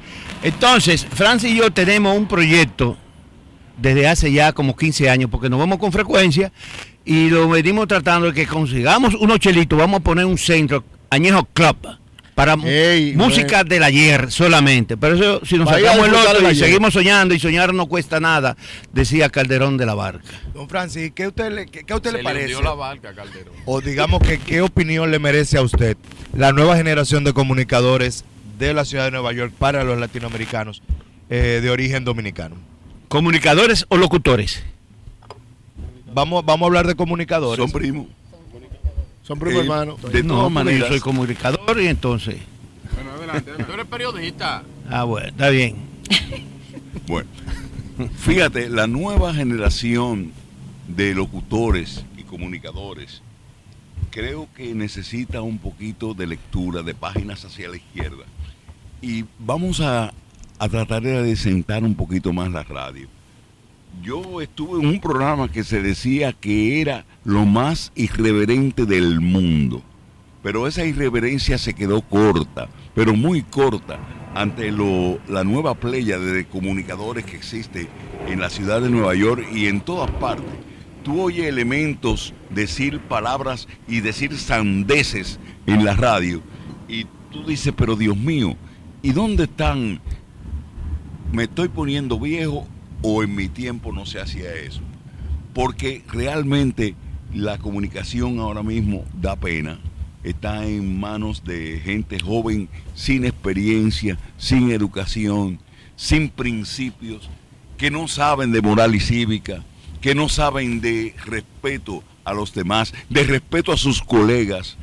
Antes, yo, para hablar y referirme a un compañero locutor, yo me enjuagaba la boca y yo decía, no, yo no puedo decir algo que pueda ofender a ese compañero, porque es mi compañero, es locutor, es de la clase.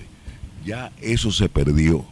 Y esta gente que está teniendo la radio en sus manos en este momento, el irrespeto es un orden. El irrespeto y la desvalorización de la moral es el norte de estos nuevos comunicadores. Naturalmente hay sus grandes excepciones y tal vez pues esas excepciones se impongan a la chabacanería que existe hoy día. Bueno, antes de, de despedir eh, esta conversación con Francis Méndez. Hay otros- hay otros invitados. A propósito de, de la exhortación que hace Ramón Mercedes, que pudiera parecer descabellada, porque hay mucha gente que entiende que ya cualquier cosa que se programe para un mercado sobre los 60 tendría muchos límites y es todo lo contrario. No, no, yo le he dicho que tiene No, límite no, para nosotros. yo te estoy apoyando, hermano. Ah, bueno, es que te presté mal de la emoción. Entonces, y te, y te lo digo por lo siguiente. Ok. Estamos hablando de, de- de- la, de, la, de la cantidad de población sobre los 60 años que se va convirtiendo en prácticamente la más importante del mundo. Eh. El- el- por ejemplo, en China, unas 54 mil personas celebran su cumpleaños número 60 cada día. En Estados Unidos esa cifra es de unos 12 mil. Cada En día. Estados Unidos cada día celebran 60 años. En todo el mundo suman un sorprendente 210 mil personas celebran 60 años todos los días en, en- en el mundo. Entonces, eh, el, el caso eh, que, que está planteado es que pocos emprendedores o empresas pueden resistirse a cifras como esta. Para el 2000 2030, la cantidad de personas en este grupo de edad será de unos 1.400 millones en todo el mundo. 1.400 millones, es decir... O sea, que tiene mercado lo que ustedes van a No, vamos a ver si, integramos a don Antonio al proyecto Sí. de nosotros entonces. Así es, así Eh, es. Aquí en Jalá, un día a la semana, un- de tal hora a tal hora. Música exclusiva del ayer. Así es. Don, Bueno, don Julio, una información que está en desarrollo en Ecuador. Atacan a balazos a una candidata al Parlamento de Ecuador. Otro más. Bueno. Entonces dice que la candidata a la Asamblea Nacional de Ecuador, Stephanie Puente, fue víctima de un atentado armado en el sector Club de Leones en la provincia de Los Ríos un día después del asesinato del candidato. Parece que fue antes de ayer, eh, ahorita, ayer, perdón. Según la información preliminar, Puentes desplazaba en su vehículo cuando fue interceptada por dos sujetos a bordo de una motocicleta. Ay, Dios mío. Uno de los hombres disparó contra el automóvil en el costado del conductor, impactando el parabrisas y luego para darse a la fuga. Los disparos rozaron el brazo de la candidata, quien iba acompañada de una de sus personas, su padre y un colaborador de campaña. Eso es en Quito. Bueno, Bueno, eso el, está el- complicado. el Lazo llamó al FBI, el presidente Lazo llamó al FBI para, para integrarlo a la investigación del caso de Villavicencio. Entonces, el, el FBI va a auxiliar esa investigación. Gracias a la Patria González y gracias a don Francis Méndez por esta conversación con nosotros. Vamos ahora a hacer una pausa. Sabes que antes de la y pausa- en breve. A- Antes de la pausa, permíteme anunciarles a los amantes del teatro República Dominicana que Augusto Feria está presentando desde ayer jueves en la sala Ravelo del Teatro Nacional la fiesta del Chivo. La fiesta del Ah, de Mario. de Mario Vargas Llosa. Eh, todas las funciones se vendieron y se abrió una función extra para mañana sábado a las 6 de la tarde. Las boletas para aquellos que quieran tener la oportunidad de ver esta puesta en escena están en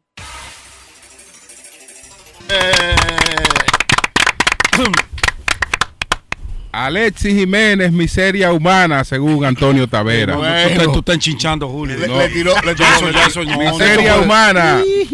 No, Eh, di- di- no, pero eso es eh, demandable. pero dice bueno. él que ¿cómo tú, cómo tú le vas a decir eso a un Sí. colega, No, un colega legislador? es- es un injurioso. tipo como Alexio, eso es injurioso. Es injurioso, es injurioso. El sí. senador dijo que él se metió en política sabiendo que se iba a encontrar con gente como esa, así mismo, que es una miseria humana. Así mismo. Una miseria humana. Dice Ya, Charlie pero que es lo que, que hay son senador, Alexis Jiménez, miseria eso. humana. Bueno, mira, de, antes de Ramón, es Alex, que la información se nos estaba como intercortando cuando estamos, que la obra de la fiesta del Chivo de Augusto Feria está desde el jueves en la sala Ravelo del Teatro Nacional, pero se abrió una función extra, Extra. para mañana, sábado 12, y las boletas ya están disponibles en las boleterías de Huepa Ticket. Ramón, que es una riqueza humana, tiene una información. Gracias, gracias, Julio. gracias, Julio. Queremos informar al país, especialmente a la República Dominicana, que el cuerpo de la señora Lidia Abreu, de 93 años, madre del comisionado de transporte de Nueva York, y Dani Rodríguez y sus otros 12 hermanos, está siendo trasladado hacia la República Dominicana.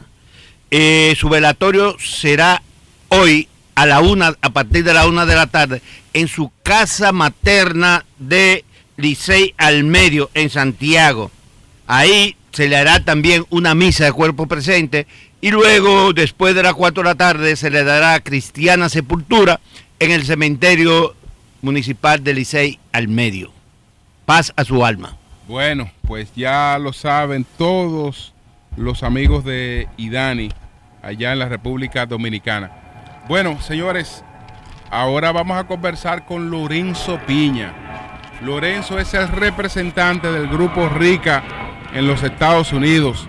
Aquí hemos estado disfrutando del agua de coco rica que ha tenido muchísimos éxitos en el país. Vamos a ver cuál ha sido eh, la aceptación que ha tenido aquí en los Estados Unidos. Y El tradicional jugo rica. el jugo rica. El jugo rica. Eh, aquí nada más falta la, la choco. Si es tomar. rica, tiene que ser bueno. Lorenzo, cuéntanos la experiencia de Rica. ¿10 años tienes Rica en el mercado de Estados Unidos? Alrededor de 12 ya. Muy buenos días, 12, señores. 12. Gracias Ah, por la recibirnos. misma edad del sol de la mañana. Exacto. Ah, bueno, sí. Sí. 2012. Sí, Sí. eh, los escucho todas las mañanas Gracias. y gracias por, por ese gran programa que hacen. Eh, el Jugo Rica definitivamente de alrededor del 2011 más o menos empezamos a, a traerlo a, a la ciudad de Nueva York. Eh, a lo mejor un contenedor cada dos meses se vendía para que fueran la gente eh, conociendo que el producto estaba. El dominicano por más que está, que, que está aquí y conoce su producto, yo estoy seguro que no hay dominicano vivo que no conozca la marca. Así es. Sí. Eh, eh, definitivamente después que tiene eh, 10, 15 años aquí, se acostumbra a otro producto y no llega al producto de, de- de nostalgia y, y no sabe que está. Entonces, fue una, una ardua labor los primeros años de que, de que el dominicano supiera que estuviera. Y hoy, eh, 12 años después, eh, alrededor de 400 contenedores al año, unos 400. 30, unos 30 contenedores de, de- de jugo rica, todos los meses entran y se venden. En toda la costa este principalmente. Los principales canales de distribución, estamos hablando de supermercados, pequeños, medianos, grandes, estamos hablando de bodegas. eh, ¿Cómo son estos canales de distribución? Rique llega, de- eh, eh, está desde los pequeños almacenes que surten las bodegas dentro del Alto Manhattan, en el Bronx, en cualquier parte de la ciudad. Eh, de ahí se surten los ruteros que van.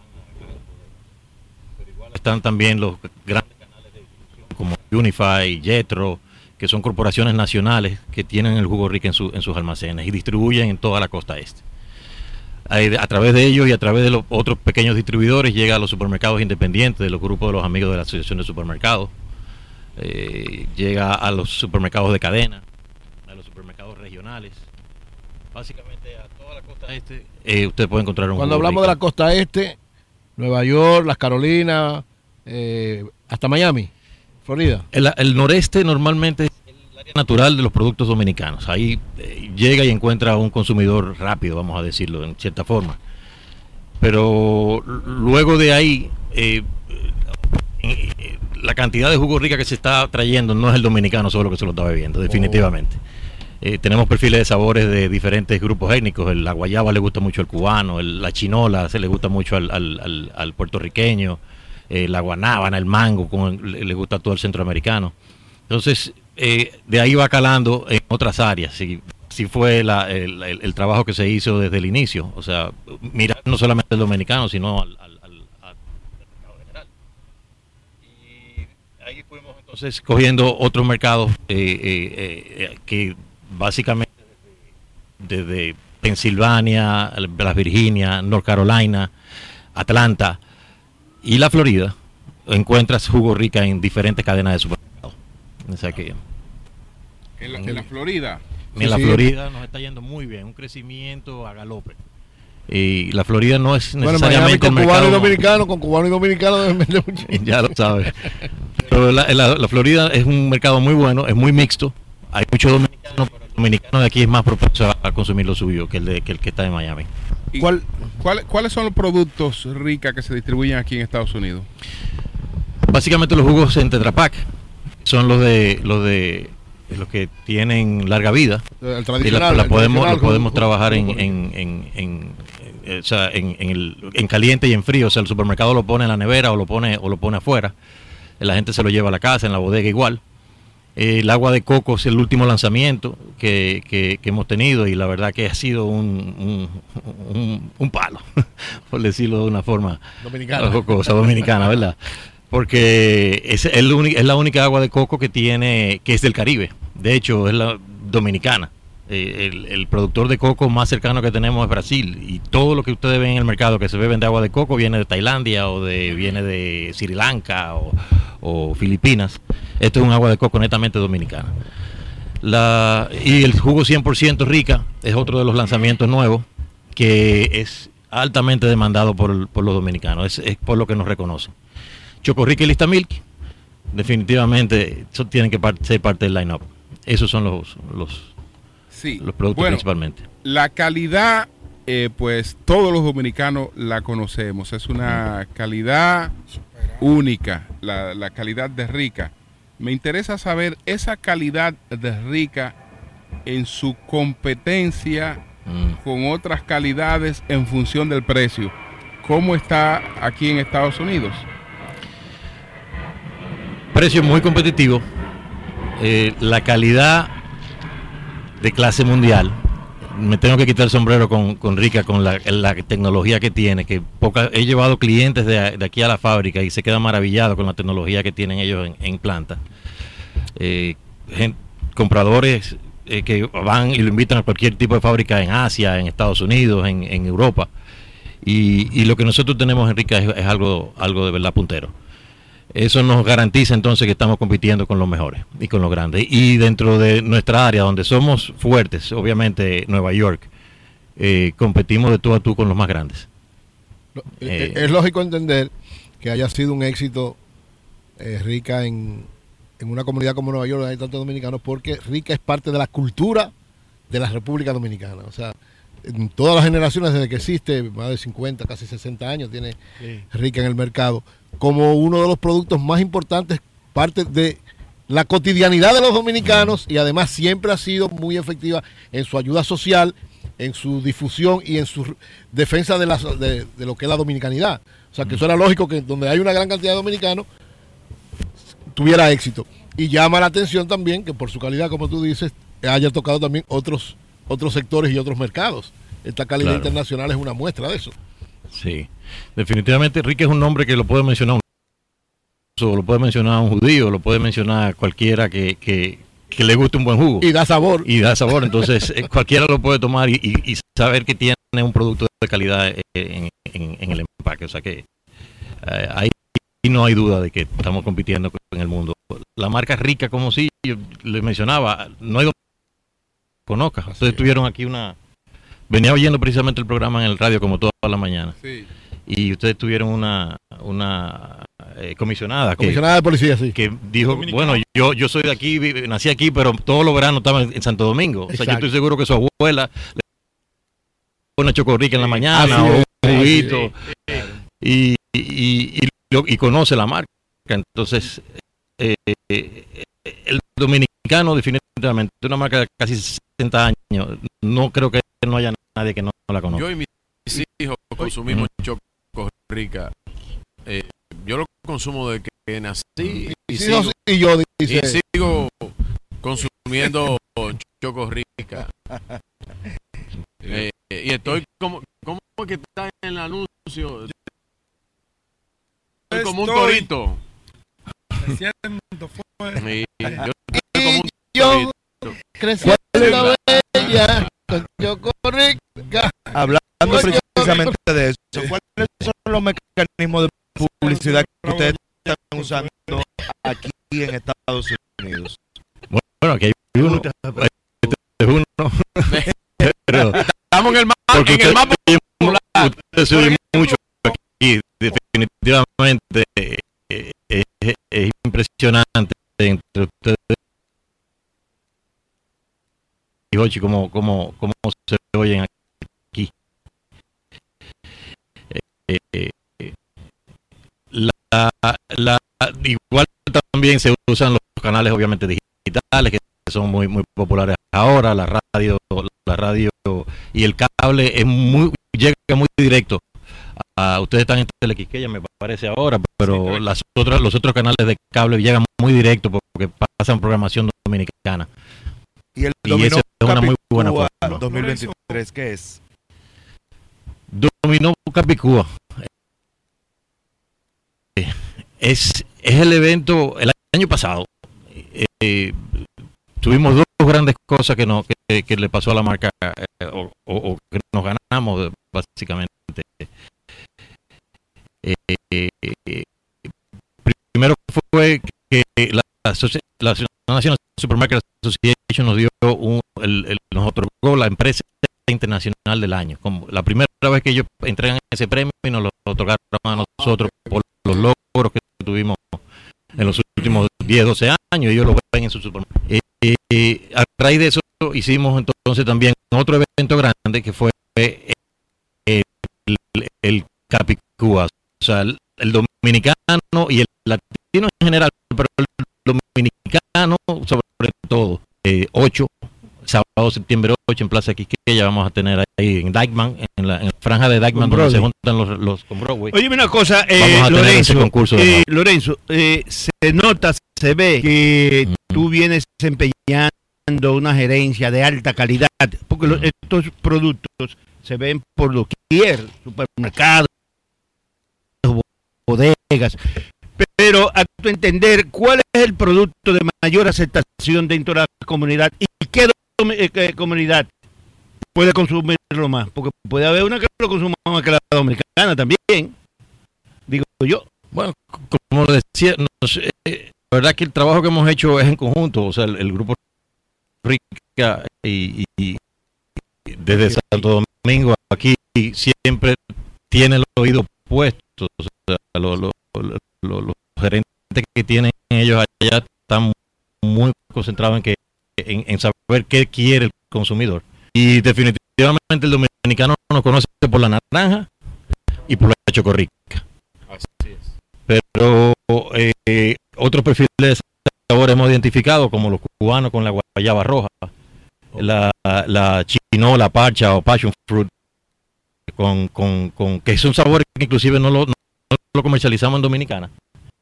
Pero aquí sí, porque aquí sí tiene el, el potencial para, para... Allá ustedes tienen la chinola en la mata, a lo mejor. Aquí Sí. para nosotros conseguir chinola es, es difícil. Exacto, entonces eh, eh, eh, ese es otro de los perfiles de sabor, los puertorriqueños, por ejemplo, eh, los centroamericanos con el mango, los, y los mexicanos también. El fruit punch lo consume mucho el afroamericano, nos hemos dado cuenta, en zonas afroamericanas se bebe mucho fruit punch. Entonces, están, están aprendiendo bastante del mercado. Bueno, hemos, ha sido una carrera de aprendizaje y se sigue aprendiendo. El coco es el último aprendizaje de que es, un, es, un, es un mercado impresionantemente grande. Aquí lo mismo, allá, allá competimos con el coco del coquero de la, de la esquina, pero aquí no hay coquero en la esquina. O sea, aquí tenemos que com- comprarlo aquí. Pero que fue el gerente operativo de la selección dominicana de baloncesto masculino y con Francisco Marte, que es el presidente de la Asociación de Bodegueros y Pequeños Comerciantes, Pedro Pablo. Hablemos de esa experiencia como gerente operativo de la selección Dominicana de Baloncesto Masculino. Buenos días, Pedro Pablo, ¿cómo estás? Buenos días, un saludo a todos. Eh, bueno, sí, duramos 15 años eh, recorriendo. Háblale al micrófono. Sí. eh, recorriendo varios países. Eh, ¿Tenemos problema con el audio?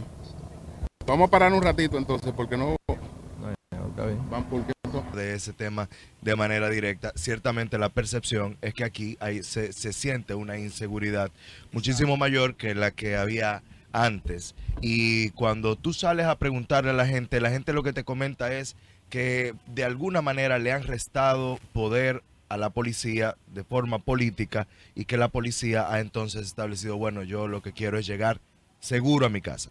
Si por hacer un servicio me van a meter preso, por hacer un servicio me van a demandar, pues yo prefiero simplemente dejar que las cosas pasen, como dicen los franceses, laissez faire, laissez passer. Y eh, hacía esas preguntas precisamente a los dominicanos que me encontré desde que llegué en la madrugada hasta, hasta ahora. Y ciertamente es menester decir que a los jóvenes dominicanos que se encuentran en este momento en los Estados Unidos traten de no manchar la estela, el camino de sudor, esfuerzo y seriedad que han granjeado sus antepasados, sus padres, sus abuelos, que han venido a este país a trabajar duro y que siempre ha tenido la comunidad dominicana una, eh, una reputación intachable. Los bailes eh, son cosas buenas que traemos, algunas costumbres, perfecto. Pero cuando traemos lo peor de nosotros a una sociedad como esta, para exponerlo en un spotlight donde lo ve todo el mundo, estamos haciéndole un flaco servicio a la dominicanidad. Y es por esto que, que le tomé esta, este momento para el mensaje como me pasó la palabra don Julio. Eh, porque al final yo sé que los padres de ustedes, los abuelos de ustedes, los tíos, todos aquellos que vinieron de alguna manera, ya El sol de la mañana. El sol de la mañana. Son 106.5. Bueno, señores, continuamos ya en la parte final de esta transmisión, la correspondiente al día de hoy, del Sol de la Mañana, desde el rooftop de eh, Radio Hotel. Y, eh, y habíamos anunciado que está con nosotros Pedro Pablo eh, Pérez.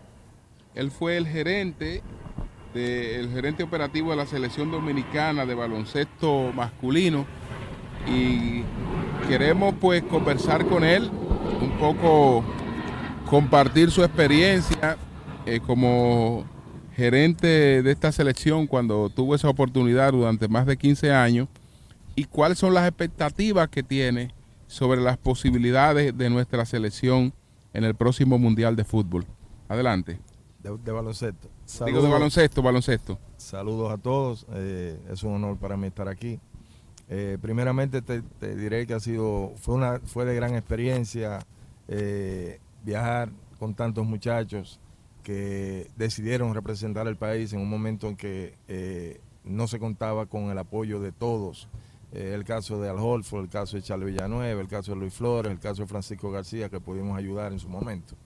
Eh, la selección se nutrió bastante bien. En el 2011 llegaron todos. Eh, llegó una compañía privada, Eduardo Narri y José Miguel Bonetti, entraron a manejar lo que era la selección masculina y pudimos agrupar a este, a este núcleo de jóvenes jugadores talentosos y que estaban en la NBA en su momento. Eh, tuvimos buena participación, ganamos centro básquet, eh, entramos al Mundial del 2014 en España, eh, luego el equipo entró en el 2018 en China y ahora es su tercer Mundial consecutivo donde estarán participando todos estos buenos jugadores. Hemos sido un puente para conseguir jugadores aquí, hemos sido una especie de scout, eh, conseguir jugadores de la talla de Carl Anthony Towns, eh, quien estará viajando este fin de semana uniéndose al equipo nacional. Eh, las expectativas son grandes, eh, tenemos un buen dirigente en el Che García, Né- Néstor García, el Che, argentino. Eh, el Che ha hecho eh, algo muy importante en, en el grupo, que es eliminar los egos de los jugadores y un dominicanos. argentino eliminó los egos. Un argentino. Sí. Es como trabajó, contradictorio. trabajó como un mecánico como un mecánico, con alicate, con, con martillo, eliminó los egos. Y lo él- conoce, Eury. Él dirige un equipo. Él no dirige un jugador. No, no dependemos de tal o cual jugador que vaya a anotar 20, 25 puntos. Él dirige un equipo. Y lo más importante de todos, déjeme decirle, es que no respeta rango. Si tú eres fulano de tal y no estás teniendo el juego que debes tener, va- tú vas a la banca tranquilamente. Otro tiene que resolverme. Y ese, ese es el lema. Si se llama el Che, tiene que ser bueno. señor. Sí. tiene que ser bueno. Es fuerte. Pedro, eh, la, la- la población, eh, sobre todo la fanaticada, eh, se siente muy contenta cuando una superestrella se incorpora a nuestra selección nacional y al mismo tiempo eh, la repudia, la rechaza cuando no se incorpora, como ocurrió con, con Al Horford. La capacidad de entrega de estas superestrellas cuando van a una selección, ¿tú crees que rinden 100% a sabiendas de que están expuestos a arriesgar eh, un futuro económico? Una de las cosas que siempre me pregunto cuando leo todas las críticas y oigo a todas las personas hablando sobre estos muchachos, no he oído a nadie decir nunca qué hubiese pasado si Al Holford en su momento, en el 2012, cuando estaba en la selección dominicana, estaba jugando centro baja en Puerto Rico, se hubiese lesionado en su prime, en su momento. O sea, ¿quién le iba a responder? Entonces, el que no lo haga ahora, por tal o cual razón, por razones familiares, por lo que sea, tenemos que entenderlo. Igual que Carl Anthony Towns se separó unos años, mira, ahora vuelve. Eh, el dinero que hay ahora mismo envuelto en la NBA es increíble. Carl acaba de firmar una extensión el año pasado eh, de, de 234 millones de dólares. Y va a jugar por Dominicana. Y tiene 26, 27 años. O sea, está en su prime y va a jugar. O sea, tenemos que ver eh, eh, las diferentes situaciones. La entrega de estos muchachos es 100% cuando están en la selección dominicana. Ellos se entregan de cuerpo y alma. Los jugadores que han ido. Francisco García jugó 10 años, Luis Flores estuvo en la NBA, Charlie Villanueva, Al Holford. Se, se entregan 100%. Se entregan. ¿Y está recibiendo, que tú sepas, la selección, el apoyo necesario para eh, poder eh, hacer este trabajo? Bueno, entiendo que sí, entiendo que sí. Si están to- todos estos muchachos entregados, entiendo que sí que se está haciendo. Están Qué haciendo una buena labor. Qué bueno. ¿Y a qué estás dedicado ahora? Bueno, yo soy eh, asistente de profesor de niños especiales aquí en la escuela y soy dirigente de una escuela de niños de 10 y 11 años, eh, tanto de varones como de hembras. Soy el dirigente de baloncesto de la escuela. Qué bueno. Bueno, pues Pedro Pablo, muchas gracias, muchas ¿Hay gracias dominicanos en esa escuela? por conversar La con mayoría, nosotros bajo, mayoría. La mayoría bajo el sacrificio de este sol. Gracias. Gracias. a ustedes. Está en misericordia. Este sol de Nueva York está duro. Bueno, Francisco Marte, que es el presidente de la Asociación de Bodegueros y Pequeños Comerciantes de Nueva York. Francisco, ¿cuántos integrantes tiene esta, esta asociación eh, que encabezas? Nosotros tenemos más de 2.000 eh, bodegueros eh, registrados, pero representamos eh, a todos los bodegueros, que son entre 12, 13 mil bodegueros que hay en la ciudad de Nueva York. Y, por 12 mil bodegueros. ¿Eh? La mayoría dominicanos. eh, sí, la mayoría somos dominicanos todavía. Hay una gran cantidad también ahora de, de los árabes pero y de, otra, de otras nacionalidades, pero todavía seguimos siendo un promedio de 65% Dominicano. dominicanos. Buen número. El tema de la seguridad para la operación de los negocios. es muy crítica. O sea, esto es algo que nosotros hemos venido peleando muy fuerte desde el 2020 cuando hemos lanzado una campaña que se, eh, se llama eh, Nosotros apoyamos a la comunidad y el departamento de policía. Hemos estado peleando por la falta de consecuencias que hay con los criminales y ahora gracias al apoyo de la asambleísta Amanda Séptimo logramos, ella puso un millón de dólares para dotar a una gran cantidad de bodegueros con cámaras de alta resolución y un botón de pánico. Ahora, eso funciona si la policía nos da el apoyo. Si cuando alguien aprieta ese botón, eh, la policía eh, responde de una forma rápida.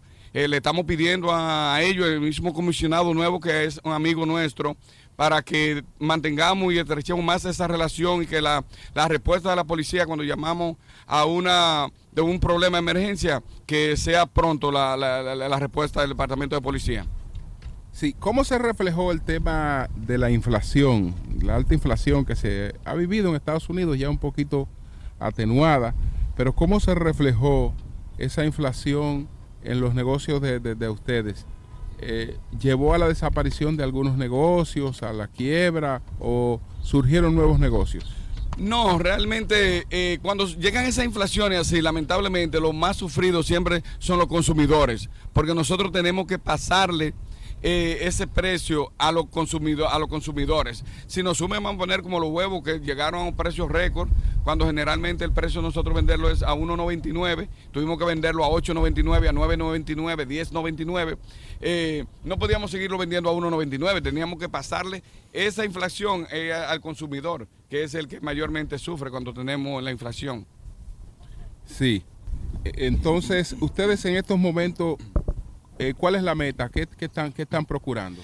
Nosotros lo que queremos es mayor seguridad pública. Eso es lo que estamos peleando con, con las diferentes autoridades, con los fiscales, de que le pongan consecuencias a los criminales. Eso es lo que estamos buscando, seguridad pública para nuestros comerciantes. Pero hace un, hace un momento, o hace unos eh, un par de horas, estábamos entrevistando a una representante de... eh, Comisionada. Sí, comisionada del Departamento de Policía de la Ciudad de Nueva York, y decía que esta es la temporada en la que menos delincuencia hay en la Ciudad de Nueva York en los últimos años. Bueno, eso es una estadística que yo no sé dónde ellos la tienen, porque realmente nosotros que estamos en la comunidad... Ustedes dicen que no, que no es así. No es así, claro que no es así porque se está viendo, ustedes están leyendo la, la- la noticia y viendo a diario los tiroteos que hay, los muertos que hay, los asaltos que hay. Entonces, no es, no es real. Nosotros tenemos eh, el, el alto índice de criminalidad que hay ahora, es algo muy fuerte. Queremos que lo bajen, pero para bajar eso debe haber consecuencias. Debe ponérsele castigo a los criminales. Los criminales ahora tú los arrestas ahora y en 12 horas o en 10 horas están fuera en la calle. Entonces, mientras eso no se corrija, no va a haber seguridad pública, no va a haber un... el- la criminalidad no va a bajar. ¿Y ha habido asalto de bodegas dominicanas de esto? Claro, claro que ha habido asaltos de bodegas, ha habido eh, problemas que han se han producido dentro de bodegas o supermercados, que también son muy sufridos los supermercados, son los mayores sufridos con lo, con lo que se le llama el lips en los robos, que no tienen consecuencia. Entonces, eso por, por parte de la falta de apoyo que nosotros tenemos de los oficiales electos. Ahora, yo quisiera decirles eh, a los demás representantes, especialmente dominicanos que tenemos, que traten de, de- emular la decisión de Amanda Séptimo de ella poner un millón de dólares de, del dinero de su presupuesto para eh, ayudar con la seguridad pública. Tenemos a Manny de los Santos, Manny de los Santos eh, que lo haga, eh, George Álvarez, eh, eh, Yudelka, Yudelka Tapia. Amanda Dominicana. Sí, Amanda es dominicana, es nacida aquí, pero es dominicana y se está aportando de una forma con un apoyo a, la, a los comerciantes de una forma extraordinaria. O sea, para mí yo tengo mucho respeto por la decisión que ella ha tomado prácticamente eh, sin ningún apoyo a beneficio de la comunidad que ella representa y de los comerciantes que ella representa. Bueno, pues muchas gracias eh, tanto a el Pedro Pablo Pérez eh, y a Francisco Martes. Muchas gracias, muchas gracias a ellos. Vamos brevemente a la cabina central a cumplir con un compromiso y retornamos inmediatamente. Adelante. Asociación Cibao de Ahorros y Préstamos te da la hora 11 de la mañana. Hoy todos estamos celebrando porque en Asociación Cibao estamos de aniversario. Gracias a ti y a cada familia que confía y lo celebra con nosotros. Por eso mantenemos nuestra tradición de seguir creciendo, cambiando y mejorando para continuar a la altura de tus necesidades y cumplir juntos muchos años más. Asociación Cibao, 61 años cuidando cada paso de tu vida. Son 106.5. Bueno, señores, vamos a saludar a Eleazar Bueno. Eleazar Bueno se ha puesto escaso. Y ya, ya, ha puesto desde que escaso, funcionario ya ni caso no hace. Funcionario. se ha puesto escaso, pero bueno. Funcionario. Aprovechar y a saludarlo. ¿Cómo estás, Eliazar? Solamente eh, estamos invitaciones. yo, le- yo le- trabajo. yo- yo de freco a mi amigo Eliazar Bueno, por la confianza que le tengo, le digo, pero ven acá, pero ven a trabajar aquí. Me dice, que, no, yo ando de visita. Digo, disculpe, señor funcionario. No, yo- me disculpa porque yo no sabía. Yo creía que usted venía a trabajar con este, con su equipo, el sol de la mañana. Aquí hay mucho que hacer. Aquí, por ejemplo, estamos dando desayuno, estamos haciendo aquí hay mil cosas Sí. que hacer y somos Ha- de la hablemos familia. un poco de las funciones que tú tienes ahora, de las responsabilidades que tú tienes ahora, Eliazar. Entre otras, eh, estamos tratando de, de- de desarrollar un programa en el que los, los restaurantes eh, que tienen eh, estructuras fuera de, de- de su- de sus confines, principalmente en la calle y en la acera, pues entonces puedan entrar eh, a, a ese programa que trae muchísimos beneficios. Hay alrededor de 13 mil restaurantes en el momento, pero acaba de pasar hace dos días una ley en la que ya los oficializa porque estaban debajo de un programa temporario. Ahora es ley, ahora, ahora se va a enforzar, ahora se van a, a- hay beneficios para personas que quizás en esta inflación pues pueden extender sus restaurantes afuera de su puerta. So, estamos eh, encabezando esa, esa parte de, de enlace entre la comunidad, obviamente, y, y la, y las agen- la agencia del Departamento de Transportación, donde nuestro amigo Dani Rodríguez es el comisionado. Bueno, pues gracias, gracias a Eleazar Bueno.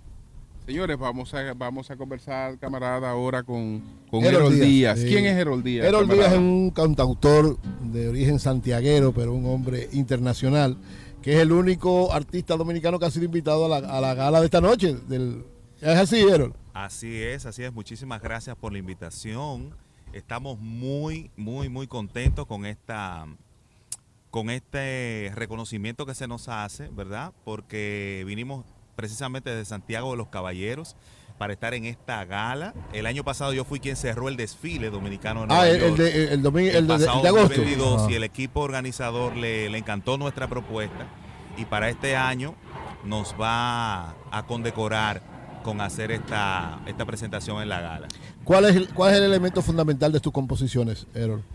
Mira, eh, yo tengo una línea bastante social, pienso que es importante, pienso como que la gente ya quiere música y quiere contenido dentro de O sea, esa tú no eres urbano. No, no, Bueno, no, no, no, esa porquería. Yo, no, bueno, lo dijiste. Lo, Eh, lo- lo dijo- lo dijo. Pero mira, No, no. como músico, No yo no, no yo no No. puedo en, en ningún momento eh, eh, denostar ningún tipo de género, porque son expresiones de, Claro. dentro de esa amalgama de colores que es la Sí. música. Lo que yo realmente eh, valoro o pongo en cuestión es la letra. O sea, que, que- porque la, la- la música es el vehículo, ¿no? La música es el, el Claro. ropaje. Ahora, la letra es el contenido. ¿A qué te conduce un contenido y a qué te conduce otro? Y yo he querido, en vez de sumarme a la ola de lo que a- eh, con inmediatez da resultado, hacer algo distinto. De contenido. Y eso está teniendo un impacto. Cuando tú eres auténtico, no hay nada, ahí no hay de que, que view, ni que la, la autenticidad es lo que realmente te da la permanencia. Ser lo que tú realmente eres y transmitir el mensaje que quieres transmitir. Va- vamos a... va- sí. Yo digo que donde sí te, ha- te has eh, involucrado en el tema de, de ser un showman, porque yo sé que tú además de cantar, eh, tú haces anécdotas, tú haces chistes, tú haces stand-up. Y esto es parte de tu poder tener un escenario Un y manejar escenario poquito más allá que simplemente música, porque la gente a veces come y tú cantando mejor lo que quieres es hablar con ellos o conversar. eh, Yo y- tengo un show montado que se llama Un canto a la risa. Que entonces lo que yo hago es que medio Sí. canto canciones y, esto y hago exacto algunos cuentos. Además somos dominicanos, Claro, señor. La claro. dominicanidad es Alegría, alegría, alegría. esencialmente. Pero también tengo otro formato eh, donde presento un libro que escribí y que acaba de ganar un premio en Nueva York. Un Eh, libro. Escritos de pan y palabra. Exactamente. entregar. Ese libro, poemas. así es, está publicado en la biblioteca de la ciudad de Lawrence, en la ciudad de Andover, del estado de Massachusetts. En el City Hall también de allá se publicó y acaba de ganar un premio en New York. Y ese evento se llama La Noche Pide un Poema, donde entre canciones yo comparto algunos de los poemas. Dice Maribel. Contreras, poeta, escritora, investigadora, es presidenta de Croarte, una de las intelectuales más importantes del país, que Pan y Palabra tiene el don de la musicalidad versos que nacen con su propia música y con su propio canto. Errol, pues tú tienes que dar una muestra. Vamos así, vamos a Sí. escuchar una muestra. y antes de Vamos a ver una muestra de esa calidad De esa- sí. musical y literaria. Yo estoy promoviendo justamente ahora una canción que se llama Chica de Nueva York. Chica de Nueva York. Eh, nunca más apropiada. Y es una anécdota interesante porque yo tuve un amor a distancia. No sé quién se ha enamorado así, pero eso ustedes saben que las consecuencias siempre son funestas. Sí. Eh, ella vino para acá, yo me quedé allá y empezamos un amorío por correo electrónico en aquel tiempo. Ay, yo le decía a ella, mi amor, pero ¿cómo esto se va a sostener tú allá, es decir, aquí en Nueva York, y yo aquí en Dominicana? Y ella me decía, no te preocupes, papi, utiliza la imaginación. ¿Cómo? Yo tenía un amigo que Lo- decía, amor a distancia, felices los cuatro. Exacto. Entonces, cuando decía este, este comediante Franzuero que el hombre que tiene un cepillo como carro, un solar en los guaricanos No, y una mujer en Nueva York no tiene, nada. Entonces yo primero me alegraba y después sufría con esta castigo. Dice así. La canción dice así. Dice. Dicen que quien tiene una hembra en Nueva York se está engañando a sí mismo. Por el momento no daré mi opinión. Yo estoy cruzando ese abismo. Pero si ves en mi buzón de Gmail, el problema se hace más grande. En mi carpeta encontrarás su nombre que me habla por todas partes. Dice, ella dice quererme un montón y que siga usando la imaginación. Pero yo no sé si pudiera aguantar hasta que algún día ella pueda regresar. Y dice el coro, chica de Nueva York, ¿a qué distancia me queda tu amor? Chica de Nueva York, solo tu mirada me calma el dolor. Chica de Nueva York, ven a ver el paraíso que se esconde en mi piel. Eh, el que yo adorné con mis manos para cuando tú puedas venir o yo ir. Epa. Na, na, na, na, na, na, na, Chica de Nueva York. Tremendo, tremendo. Tal vez la encuentre esta noche en la gala. Así es, así es. Bueno, de las redes. ¿eh? Gracias, gracias, Erol. Ajá. Aquella gente que quiera saber algo más sobre mí, que quiera conocer de lo que estamos haciendo y el camino que emprendemos, puede entrar a arroba eroldías.f. Lo repito otra vez, arroba eroldías.f. Esto es hecho en la República Dominicana para el mundo. Amén. Bien. Que Dios te bendiga grande y ricamente, hermano. Bueno, señores, nosotros el próximo domingo estamos en la gran parada. En la gran Sí, parada. Lo pero después de la gran parada está el after party de Jalao, Nueva York, 24, 2024 de Amsterdam Avenue, aquí en, eh, aquí, eh, ¿verdad? Entre la 181 y la 180, Radio Hotel Jalao. Tiene el after party, 45 dólares, all you can eat, dice Eliazar Par- Bueno. Parqueo disponible. Parqueo disponible. Y el Nueva lunes, el Nueva lunes- York. Wow, eso el es lunes- importante. De nuevo estamos en Jalao. Para despedir el lunes La todo voz este comercial de éxito Jalao. de esta transmisión de cuatro días consecutivos. Bueno, señores, gracias a todos, gracias a todos. No, pero el lunes y el domingo, ¿dónde estamos? Oh, la parada. en la parada, transmitiendo una transmisión especial de Sol de la Mañana en la parada. raro, Vigilio, que no dijiste que va a estar el presidente Luis Abinader, el único Pero presidente. el único presidente que ha estado en la Ah, parada mío. de Nueva York es Luis. Abinader. Bueno, ¿A qué distancia me queda tu amor? Chica de Nueva York, solo tu mirada me calma el dolor.